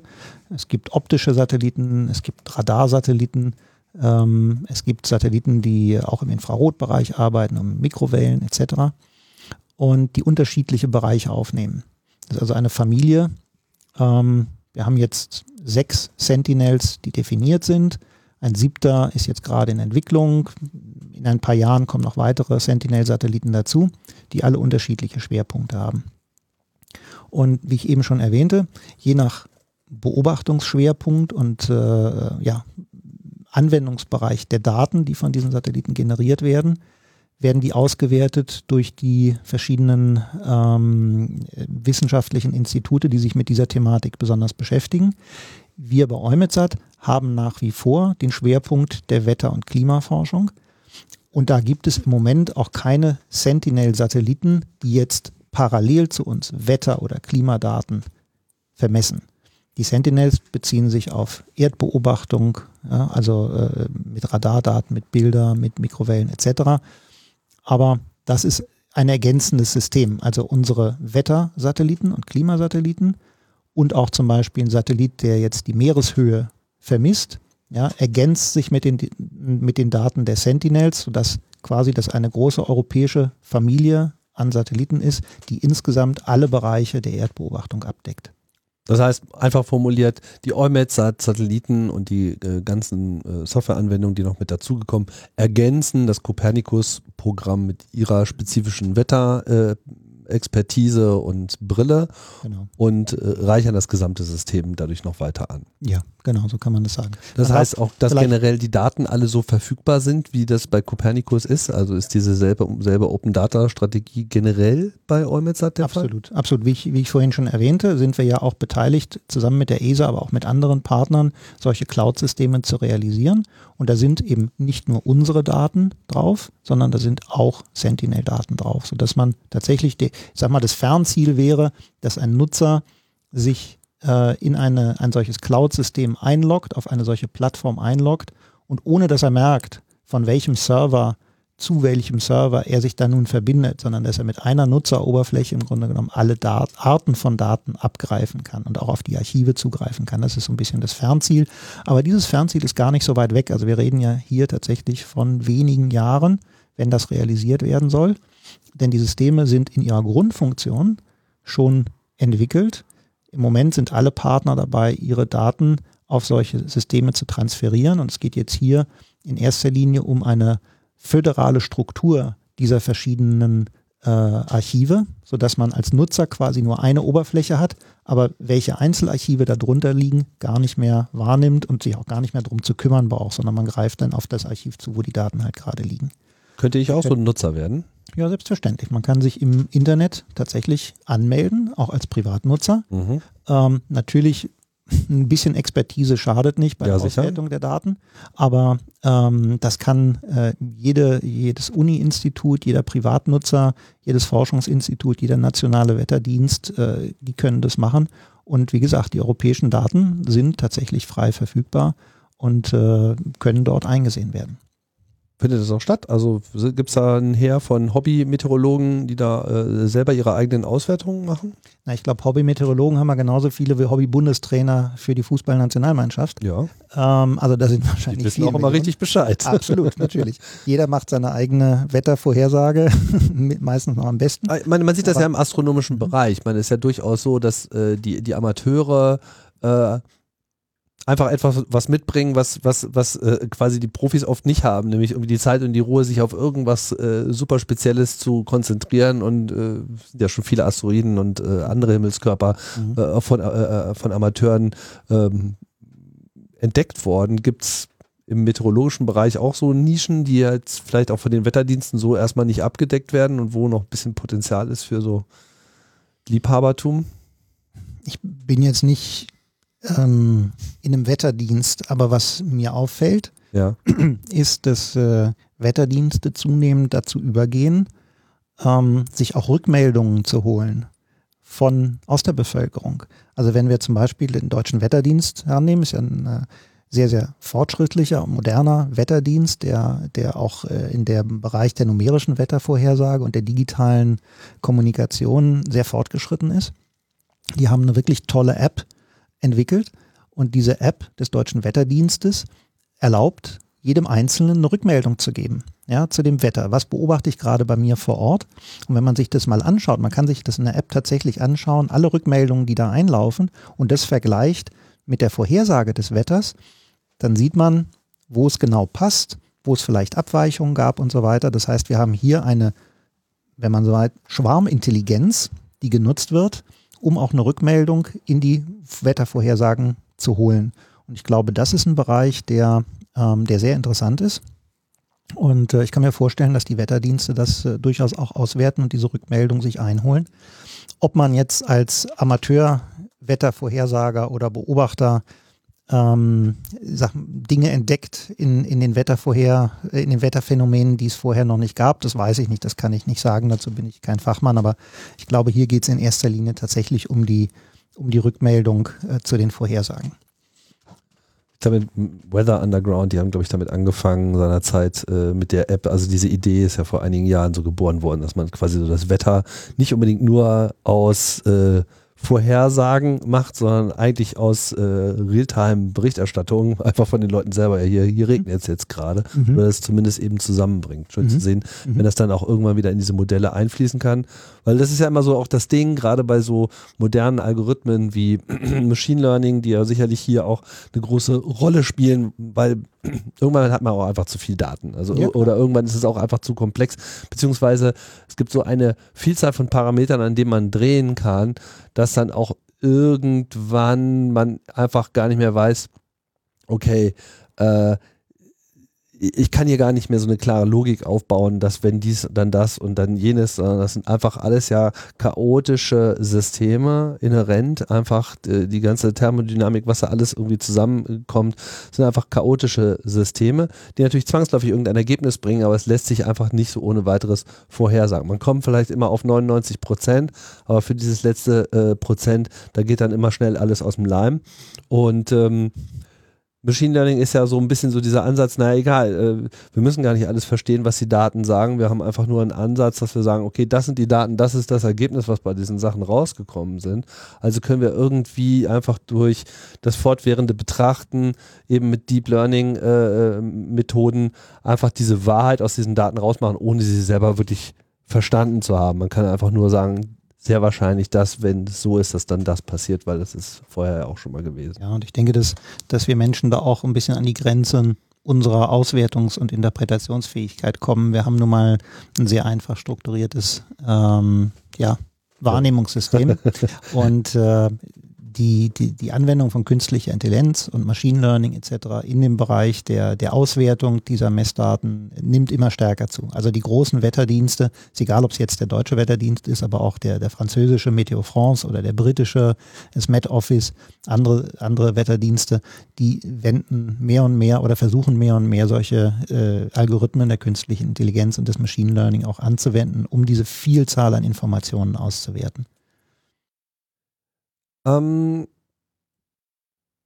Eumet sagt so als Dienstleister, also wie, mit wie vielen Wetterdiensten wird hier so zusammengearbeitet, so Pi mal Daumen? Also wenn man mal so die großen heranzieht. Also wie gesagt, äh, die, die ähm, Wetterdienste an sich, das sind erstmal alle Wetterdienste unserer Mitgliedsländer, also die 30 nationalen Wetterdienste. Mhm. Das Land hat ja nach wie vor, wir haben ja noch keinen europäischen Wetterdienst an sich. Wir mhm. haben ein europäisches Zentrum für numerische Wettervorhersage. Ähm, das ist eine, eine Bündelung europäischer Kompetenzen im Bereich der com computergestützten Auswertung und computergestützten Vorhersage von Wetter, rein auf numerischer Basis. Auch hier hat Europa ähm, wirklich die Nase vorn, kann man ganz klar sagen. Das übrigens tatsächlich äh, auch äh, erkennen die Amerikaner neidlos an, dass hier das europäische Wettervorhersagemodell eines der genauesten der Welt ist. Ähm, und dieses Zentrum ist tatsächlich auf europäischer Ebene tätig. Aber ansonsten haben wir in den Mitgliedsländern eben die nationalen Wetterdienste und wir haben ähm, je nachdem, wie das äh, organisiert ist in den anderen Ländern, natürlich Kontakt zum russischen zum japanischen, zum chinesischen, zum amerikanischen äh, Wetterdienst. Wir haben insbesondere ganz viel Kontakt zu den afrikanischen Wetterdiensten. Ähm, das äh, verlieren wir ein bisschen aus dem Blick, aber auch hier gilt ja wieder, dass wir ähm, über Frankreich, über Großbritannien, aber auch über andere Länder sehr enge kulturelle Verbindungen, historische Verbindungen eben nach Afrika auch haben. Und dort wird gesagt, wir müssen eigentlich den afrikanischen Kontinent unterstützen in der Nutzung solcher Wetterdaten, denn wir kriegen sie ja automatisch mit aus dem Orbit von den Satelliten. Ja, die werden ja sozusagen Freihaus mitgeliefert. Da haben wir Afrika immer voll im Blick, fast noch besser als Europa. Und insofern ist es unsere Aufgabe, den Wetterdiensten dort äh, Methoden an die Hand zu geben, die Software, aber auch das Training der Meteorologen, damit die diese Daten nutzen können, damit die eben für ihre lokale Landwirtschaft, für, das, für die Entwicklung des Mikroklimas, für die Entwicklung der Wüstenregionen, aber auch des Regenwalds in Afrika, für ähm, Fischereidienste um die Küsten um Afrika herum diese Daten nutzen können. Und da haben wir also sehr, sehr engen Kontakt auch nach Afrika. Wie gut ist denn die Wettervorhersage jetzt so geworden?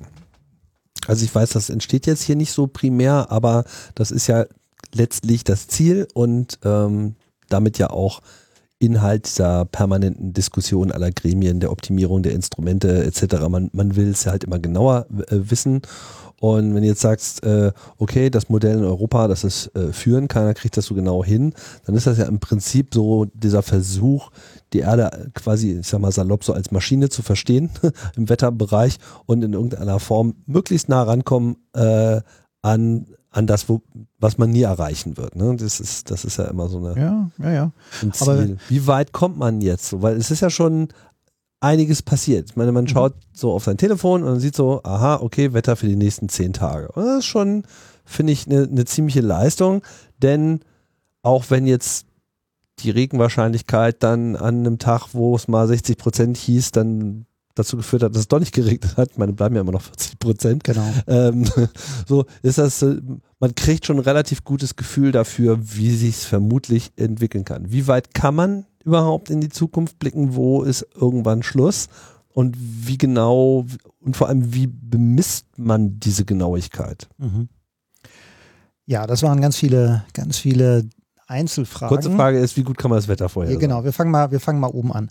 Ähm, erstmal ist es ja wichtig, dass, wie du vorhin schon gesagt hast, Wettersysteme chaotische Systeme sind. Ja? Also man kann äh, nur begrenzt für jeden Ort zu jedem Zeitpunkt das 1 zu 1 vorhersagen. Da gibt es ganz viele Störgrößen. Man müsste eine, einen enormen Rechenaufwand hineinstecken. Man müsste quasi ganz kleine Zellen ja, von, von ein paar Metern Durchmesser einzeln betrachten, um, um jeden Einfluss da äh, in Betracht ziehen zu können. Deswegen bleibt immer eine Restungenauigkeit. Aber ich finde es wahnsinnig spannend zu sehen, wie sich das tatsächlich weiterentwickelt. Und wir haben da natürlich mal lange Zeit rein. Ja, also man, man guckt immer, ähm, man vergleicht die Vorhersage mit dem dann später tatsächlich eingetretenen Wetter. Mhm. Ja, denn das tatsächlich eingetretene Wetter, das ist ja relativ leicht festzustellen. Das kann man einfach aus dem Fenster gucken und sehen oder messen.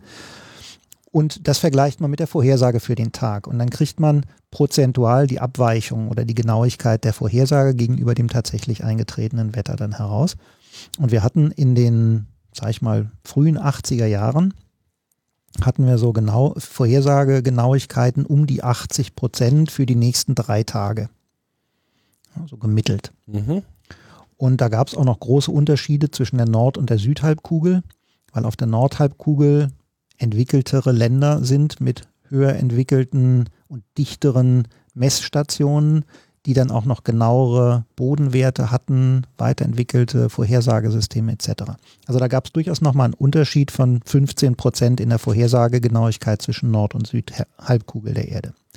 Und das hat sich dann mit der Einführung von mehr und mehr Satelliten immer weiter äh, geschlossen, diese Schere, sodass wir heutzutage fast kaum noch einen Unterschied in der Vorhersagegenauigkeit zwischen der Nord- und der Südhalbkugel feststellen können, mhm. weil die mhm. Satelliten einfach global die Daten in gleicher Qualität liefern. Mhm. Und wir sind jetzt bei den drei Tage Vorhersagen äh, auf einem Wert von ungefähr 98 Prozent. Das kann man, äh, ist wirklich erstaunlich, aber das kann man wirklich so sagen, dass ähm, gemittelt in einer Region, und das gilt natürlich nicht für den einzelnen Vorgarten. Ich kann mich jetzt nicht in einen eigenen Vorgarten stellen und sagen, hier hat es aber nicht geregnet, also stimmt die Wettervorhersage nicht, ja. sondern das gilt schon für eine Regional, Region. Und ich sage mal typischerweise, das Ahrtal ist eine Region, ja, wo, für die man sehr gut vorhersagen konnte, was da passiert. Also da, da wo wir, wir jetzt gerade die Flutkatastrophe erlebt haben. Mhm. Genau. Mhm. Und da sind wir bei Genauigkeiten von ungefähr 98 Prozent. Und ich glaube, das ist schon mal ein ziemlich guter Wert. Wenn wir jetzt auf, sagen wir, fünf Tage gehen, das ist ja so ein Horizont, ja. Anfang der Woche guckt man, wie, wie plant man sein Wochenende und äh, guckt fünf Tage äh, im Voraus. Dann sind wir immerhin noch bei Genauigkeiten von über 90 Prozent von der Vorhersagegenauigkeit. Das finde ich ist auch schon mal ganz, ein ganz guter Orientierungswert. Ähm, zehn Tage würde ich persönlich, ja, kann man mal reingucken, aber sehe ich mehr so als Orientierungswert. Da sind wir heute bei einer Genauigkeit von ungefähr 50 Prozent das ist nett. Aber ähm, ob ich da jetzt nun, nun viel Geld drauf verwetten würde, weiß ich nicht. Von daher so drei bis fünf Tage. Das ist etwas, was man wirklich sehr, sehr ernst nehmen kann. Und ich sage an der Stelle gern nochmal auch ernst nehmen soll. Ich befürchte, und haben eben das Ahrtal kurz angesprochen, ja, man ist so gewohnt aus den 60er, 70er Jahren, naja, guckt mal aus dem Fenster, ob es regnet oder nicht, und dann weiß man schon, wie es Wetter wird. Das ist heute anders. Wenn heutzutage eine Wetterwarnung über die Systeme kommt, über die App, die man hat auf dem Telefon oder über das Radio oder über welche Quelle auch immer, und da kommt eine Wetterwarnung, dann sollte man die wirklich ernst nehmen. Denn so genau sind die Vorhersagen äh, auf jeden Fall, dass man das wirklich ernst nehmen kann, insbesondere für eine, für eine Region. Und äh, ich glaube, das müssen wir lernen, dass wir tatsächlich zuverlässige Wettervorhersagen heutzutage haben, auf die wir uns verlassen können und die wir ernst nehmen sollen, insbesondere in dem Bereich der nächsten drei, vier Tage. Wie genau waren denn die Vorhersagen bei der Flutkatastrophe von äh, im, im Ahrtal? Also es gab ja eine, eine solche Warnung. Die war auch, ich habe sie jetzt nicht gelesen, aber so wie ich das wahrgenommen habe, war die relativ explizit. Es wurde von starken Regenfällen, schwerem Starkregen gesprochen und der Chance auf äh, Überflutung. Wie genau war diese Ansage und hat man das Gefühl, dass sich das jemand äh, durchgelesen hat? Also das, das Eis wird jetzt natürlich äh, Mikrometer dünn, mhm. äh, auf, was, auf das wir uns da bewegen. Deswegen glaube ich, diese Auswertung müssen wir wirklich den Kreisen überlassen, die da direkt involviert waren. Ähm, wir können uns das ja nur von ganz, ganz weit weg angucken. Also nicht nur, weil wir in 36.000 Kilometer Höhe sind, sondern weil wir wirklich in diese, in diese Anwendung solcher Vorhersagen äh, gar nicht direkt involviert sind. Mein Eindruck ist nur, dass die, die Vorhersage der Niederschlagsmenge und der eigentlichen Wetterlage durchaus verfügbar war. Also die Kollegen vom Deutschen Wetterdienst haben da, glaube ich, eine ganz genaue und hervorragend und absolut zuverlässige Vorhersage geliefert. Mhm. Was vielleicht schwierig war einzuschätzen vor Ort, war die, die Interpretation, was bedeutet denn eine solche Durchschnittsregenmenge pro Quadratmeter für meine geografische Besonderheit, wo ich in einem Flusstal sitze, wo sich solche Regenmengen dann natürlich sammeln. Ja, dann dann ist natürlich eine Regenhöhe von ein paar Zentimetern erstmal schockiert mich nicht. Aber wenn ich in einem Tal sitze und mir kommt eine Flutwelle, und man kriegt sozusagen die Regenmenge von allen anderen noch genau, mit dazu. Dann wird's, dann führt es natürlich zu solchen Effekten, die man in dem Moment ähm, äh, vielleicht nicht, nicht so eingeschätzt hat. Aber das lag nicht an den Vorhersagen der Regenmengen, sondern das ist dann die, die lokale Flutvorhersage. Aber ich glaube, auch dafür gibt es Modelle. Und wir wissen ja, ähm, dass es europaweit ein Flutvorhersagemodell gibt, auch für Inlandgewässer. Und ich glaube, das ist insgesamt der Punkt. Deswegen möchte ich das nochmal unterstreichen. Wir sind in einer Phase, ähm, wir sind nicht mehr in den 70er, 80er Jahren, wo sowas aus Erfahrungswerten, aus händischen Betrachtungen, aus, ich sag mal, den Gesprächen mit den Altvorderen irgendwie aus Erfahrungswerten oder aus Bauernregeln abzuleiten ist.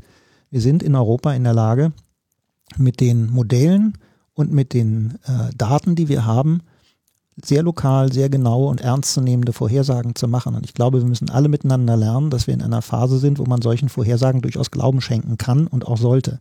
Und dann sollte man sich nicht zurücklehnen und sagen, naja, eine Meldung unter vielen, sondern man muss in der Lage sein, zu erkennen, dass das jetzt wirklich eine ernstzunehmende Warnmeldung ist. Wenn wir da hinkommen, haben wir, glaube ich, schon sehr, sehr viel gewonnen.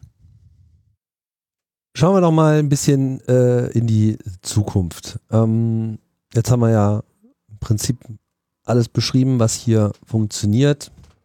der ganze Campus hier in äh, Darmstadt arbeitet halt am Betrieb all dieser Systeme, der Betrieb der Satelliten, Auswertung der Daten, ähm, die ganze Kommunikation mit der Wissenschaft und der Technik, äh, um das alles am Laufen zu halten.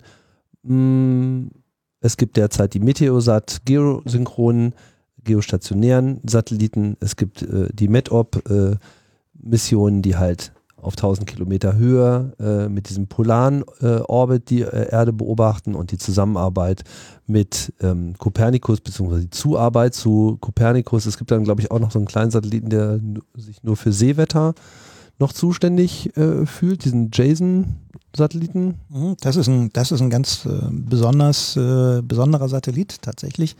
Der ist, ähm, ähm, das ist ein Programm, was in den 90er Jahren schon angefangen hat ähm, aber was durch Nachfolgesatelliten immer weiter fortgesetzt wird und jetzt mittlerweile ist EUMETSAT dafür zuständig für den Betrieb, mhm. ähm, nennt sich aus der Historie tatsächlich JASON, ähm, war ursprünglich mal ein amerikanisch-französisches Kooperationsprojekt und sollte äh, dienen der Vermessung der Meereshöhe und zum Teil auch der Eisbedeckung.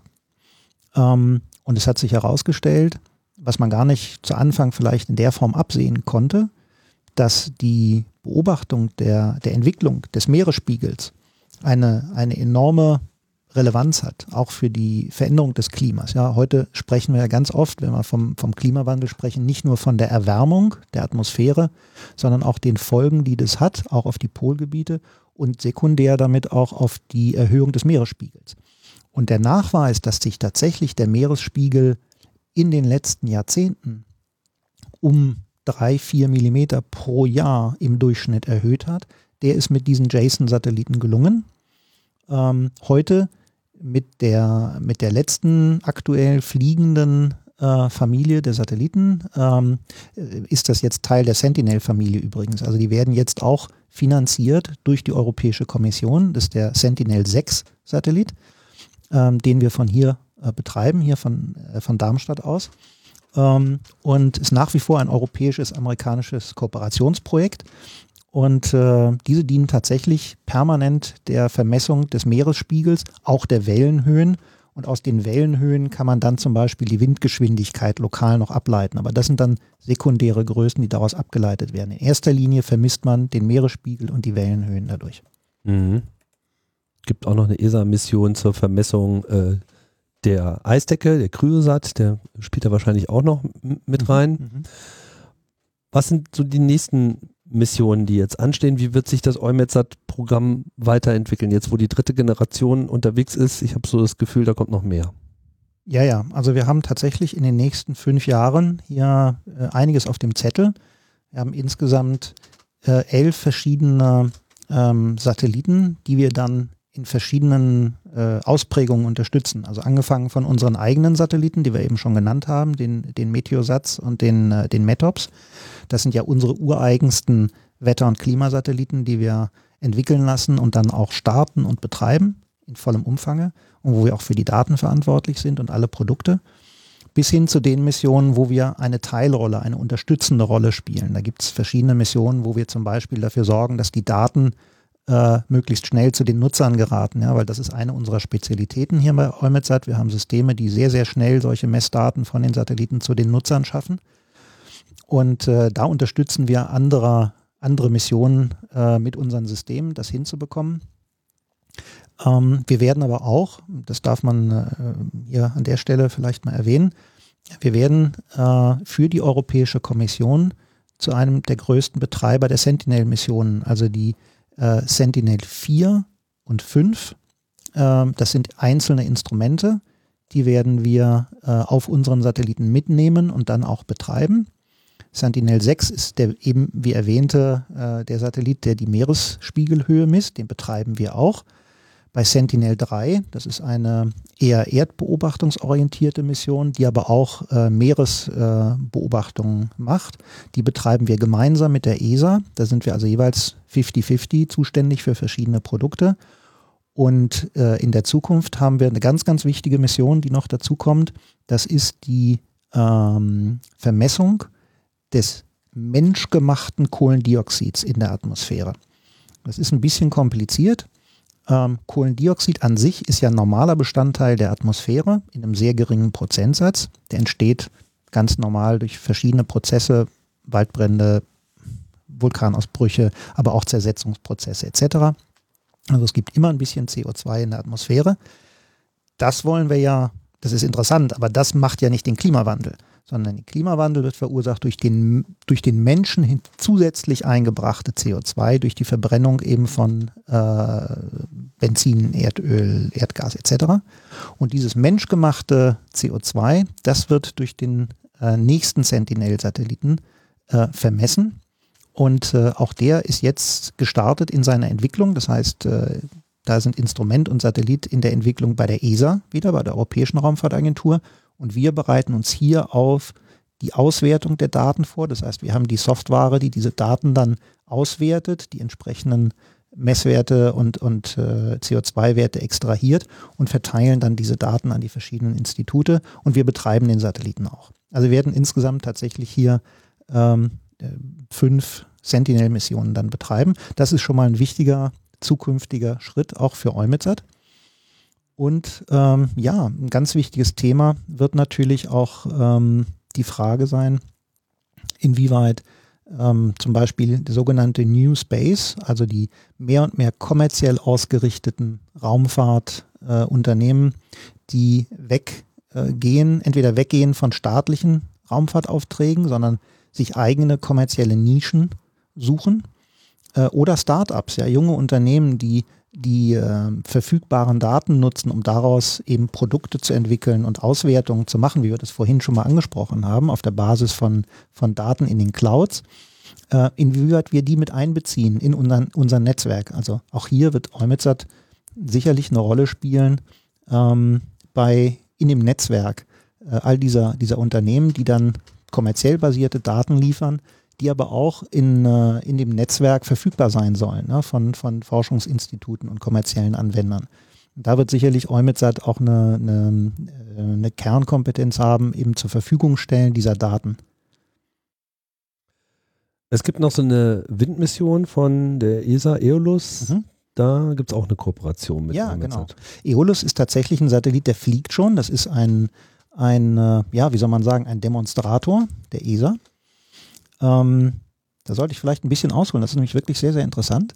Ähm, und zwar hat man sich gefragt, ähm, wie schaffen wir es, vom Weltraum aus, von einem Satelliten, direkt die Windgeschwindigkeit in der Atmosphäre zu vermessen.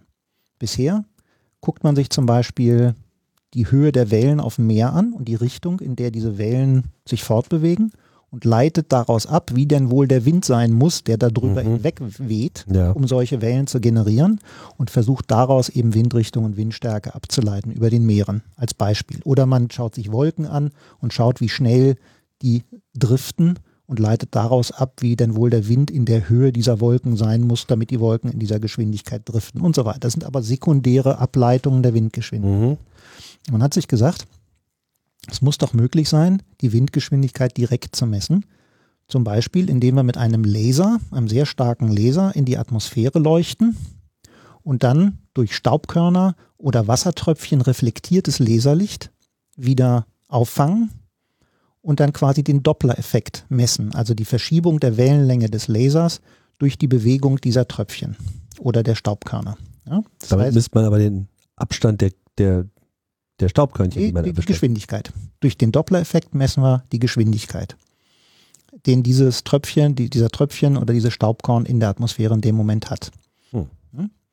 Ähm, man kann sogar so weit gehen, dass man einzelne Moleküle in der Atmosphäre Achso, also man schießt so quasi so quer in die Atmosphäre rein, nicht so direkt von oben nach unten, sondern quasi schräg. Genau, man ah, fliegt ja. so schick da rein okay. und misst dann das reflektierte Licht. Und je nachdem, ob das eine längere Wellenlänge bekommen hat, das reflektierte, oder eine kürzere, weiß man, ob das Teilchen auf einen zugeflogen ist oder von einem weggeflogen ist. Ja? Mhm. Also in der Blickrichtung des Lasers kann man dann die Windgeschwindigkeit sozusagen mhm. direkt messen. Verstehe. Und dieser, dieser Prototyp ist von der ESA mit, mit äh, einem enormen technologischen Herausforderungen tatsächlich ähm, entwickelt worden. Der wurde 2018 gestartet äh, ist jetzt immer noch in Betrieb, hat also seine Erwartungen auch voll erfüllt, hat wirklich hervorragende Daten geliefert im Höhenprofil, ja, also nicht nur am Boden, wie man das zum Beispiel bei diesen Meereswellen rauskriegen könnte, da ist ja dann nur der Wind am, an der am Meeresoberfläche Boden, ja. oder bei den Wolken, wo es in einer bestimmten Höhe ist, sondern dieser Laser kann das gesamte Profil über die Höhe der Atmosphäre vermessen, hat dort mhm. herausragende Messwerte erreicht. Und da haben wir gesagt, dieser Demonstrator hat so gut funktioniert, dass es interessant wäre, sowas tatsächlich auch operativ zu haben. Also ein Satellit, der äh, sowas kontinuierlich dann misst und in die Wettermodelle einspeisen kann. Und daher gibt es jetzt eine Überlegung, gemeinsam mit der ESA einen Nachfolgesatelliten zu entwickeln, der dann also operativ tatsächlich fähig äh, ist, über fünf, sechs Jahre Lebensdauer solche Daten zu liefern. Und dann gibt es danach wieder Nachfolgesatelliten, sodass das also Bestandteil der Satellitenfamilie wird. Auch im Rahmen von Copernicus ist das dann auch wieder irgendein Sentinel oder weiß man noch nee, nicht? dadurch, dass das wirklich tatsächlich eine reine Wetteranwendung ist oder eine atmosphärische Anwendung, ist es, ähm, wie ich vorhin sagte, ja, wir sind ja komplementär sozusagen mit ja. dem Copernicus-Programm, ist das also hier ein Satellit, der, wenn er denn so kommt und so beschlossen wird, das muss natürlich durch die Mitgliedstaaten erstmal noch so beschlossen werden, das ist noch nicht der Fall, aber wenn es kommt, dann wird es tatsächlich ein EUMETSAT-Satellit. Okay, und würde also hier noch die Familie noch um was Lustiges ergänzen lustig und vor allen Dingen auch toll und gut. Also nicht, ja, nicht nur toll, weil die, die, Technologie so toll ist, sondern weil die Daten gezeigt haben, also in den verschiedenen Wettermodellen, äh, in die diese Daten eingespeist wurden, haben die also wirklich zu einer signifikanten Verbesserung der Vorhersagegenauigkeit geführt. Ja, kann ich mir vorstellen. Ich meine, wie hoch ist die Auflösung, also äh, der, der, der unterschiedlichen Höhen, die man damit erreichen kann? Im Prinzip beliebig, also so im Meterabstand oder 10, 100, weiß man noch nicht genau. Also man muss immer abwägen zwischen der Datenmenge und was ist sinnvoll, man, ja. Die man bekommt und, mhm. und was die Modelle auch verarbeiten können. Ne? Wir haben ja äh, so ein Modell, so ein Wettermodell funktioniert ja, indem man die Atmosphäre quasi in kleine Würfel zerschneidet, in der Höhe, aber auch in der Fläche und jedem, jedem Würfel Messwerte zuordnet. Mhm. Jeder Würfel hat eine Temperatur, jeder Würfel hat eine Luftfeuchtigkeit, einen Druck etc. Und dann verrechnet der Computer die Entwicklung und die gegenseitige Beeinflussung dieser Würfel. Und was ist da die klassische Kantenlänge? Kilometer? Kilometer, so ungefähr, ja. Mhm. Ganz grob mal gesagt. Ja. Also die größeren Wetterdienste, die sich auch die größeren Computer leisten können. Wie gesagt, der Deutsche Wetterdienst ist hier wirklich vorne mit dran, auch weltweit, aber auch Meteo France und, und Met Office etc aber auch die Amerikaner sind hier ganz vorne dran. Die leisten sich größere Computersysteme, die können mehr Rechenaufwand verarbeiten, die haben dann auch kleinere Kantenlängen der Würfel, ja, weil sie es halt verarbeiten können. Ähm, und die sind so im Kilometerbereich. Und wenn man, ich komme nochmal zurück auf diese App vom Deutschen Wetterdienst, da kann man tatsächlich sich diese numerischen Wettervorhersagen anschauen und die sind im Kantenbereich von einem Kilometer, 1,2 Kilometer. Mhm. So, und dementsprechend wird auch dieser Höhenauflösung dieses Satelliten, dieses Wind, Vermessungssatelliten wird in dem Bereich liegen, dass man diese Wettermodelle optimal füllen kann. Ja, so eine höhere Auflösung bringt nichts, weil das verarbeitet, das wird dann wieder verschmiert in einem Würfel, das würde nichts bringen. Eine gröbere Auflösung ähm, bringt unter Umständen trotzdem noch was. Aber wenn man zu grob wird, dann geht der Effekt wieder verloren. Also man versucht da möglichst dicht dran zu sein an einer sinnvollen Verarbeitbarkeit der Daten. Wenn man in so einem sonnensynchronen Orbit unterwegs ist, würde man aber immer quasi die ganze Welt abdecken, äh, so im 24-Stunden-Modus. Mhm. Einfach schon ein bisschen schade, wenn man so schnell den Wind messen kann, wenn man das an, an jeder Stelle immer nur alle 24 Stunden äh, macht. Würde man dann nicht gleich auch mit mehreren Satelliten parallel arbeiten wollen? Oder stelle ich mir das jetzt schon zu wild vor man ist schon ganz froh, wenn man überhaupt alle 24 Stunden mal ein Update kriegt? Also wenn Sie mich heute Nacht nochmal fragen, kann ich Ihnen nochmal aus meinen wildesten Träumen ein bisschen was erzählen. Und da kommen natürlich ganz, ganz viele Satelliten vor. Aber wenn ich tagsüber äh, abwägen muss zwischen den, den Kosten, die solche Satellitensysteme ja auch immer haben, ja. ähm, und dem Effekt, den sie bringen können, wäre es mir fast wichtiger, dass wir einen Satelliten bekommen, der kontinuierlich über die nächsten Jahre, ja, also nicht nur einen, der mal fünf Jahre funktioniert und dann wieder quasi ausfällt und dann haben wir wieder ein paar Jahre nichts, sondern dass wir ein System etablieren, in dem kontinuierlich immer diese Satellitendaten zur Verfügung stehen, ähm, zu einem bestimmten Zeitpunkt, über einem gegebenen Punkt der Erde. Und äh, das ist für mich viel wichtiger, diese Kontinuität der Messdaten hinzubekommen, als jetzt noch mehrere Satelliten parallel zu fliegen. Ähm, von daher wäre ich schon sehr, sehr froh, wenn wir, wenn wir einen Satelliten in Orbit operativ in Betrieb nehmen könnten. Kann ich verstehen, aber ich bin ja von solchen Zwängen befreit und überlege mir so, wenn man halt immer äh, zur selben Tageszeit äh, am selben, an einem Ort ist, dann verpasst man ja sozusagen auch mhm. die Nacht und man verpasst irgendwie den ja. Morgen und den Abend aber, und das ist ja, ja gerade bei Wind so eine Sache. Aber mit dem Verpassen ist das so eine Sache. Wir, wir müssen hier nochmal einen Schritt zurückgehen dass nicht nur die, der unmittelbare Messwert eine Aussagekraft hat, sondern dieser Messwert im Konzert aller Messwerte. Das heißt, wenn wir einen Messwert an einer Stelle bekommen, können wir durch Extrapolation über dieses gesamte Grid, ja, dieses, dieses Netzwerk an Würfeln hinweg sozusagen extrapolieren in die anderen Würfel hinein. Wenn wir den Messwert nicht haben, haben wir keine Idee, was da passiert. Aber wenn wir einen Messwert haben, haben wir eine Stützstelle sozusagen, mhm. einen Fixpunkt Dann und können daraus reinrechnen. ableiten. Genau. Und das ist ein ganz wichtiges, äh, ganz wichtiger Effekt, den wir, den wir hier sehen. Und dadurch stabilisiert ein solcher Messwert die anderen Ableitungen und die anderen Messwerte nochmal zusätzlich. Und das gibt den positiven Effekt. Also es ist gar nicht so schlimm, dass wir nicht für jeden Würfel zu jeder Zeit, zu jedem Zeitpunkt einen bestimmten Messwert haben, sondern dass wir einfach wissen, an welchem, zu welchem Zeitpunkt für welchen Würfel wir eine Stützstelle bekommen. Verstehe. Ich unterstütze das. Ähm, und es macht auch alles äh, sehr viel Sinn. Ich äh, würde sagen, an der Stelle können wir hier das Gespräch dann auch äh, zu Ende bringen. Das war sehr äh, ein sehr interessanter Ausblick äh, auf all das, was bei Eumetsat äh, gemacht wird im kon großen Konzert aller Raumfahrtorganisationen. Ich sage vielen Dank. Sehr gern. Ja, und das äh, war es für heute bei Raumzeit. Das war die 97. Ausgabe. Ihr wisst, bald geht's wieder weiter. Und bis dahin sage ich Tschüss und bis bald.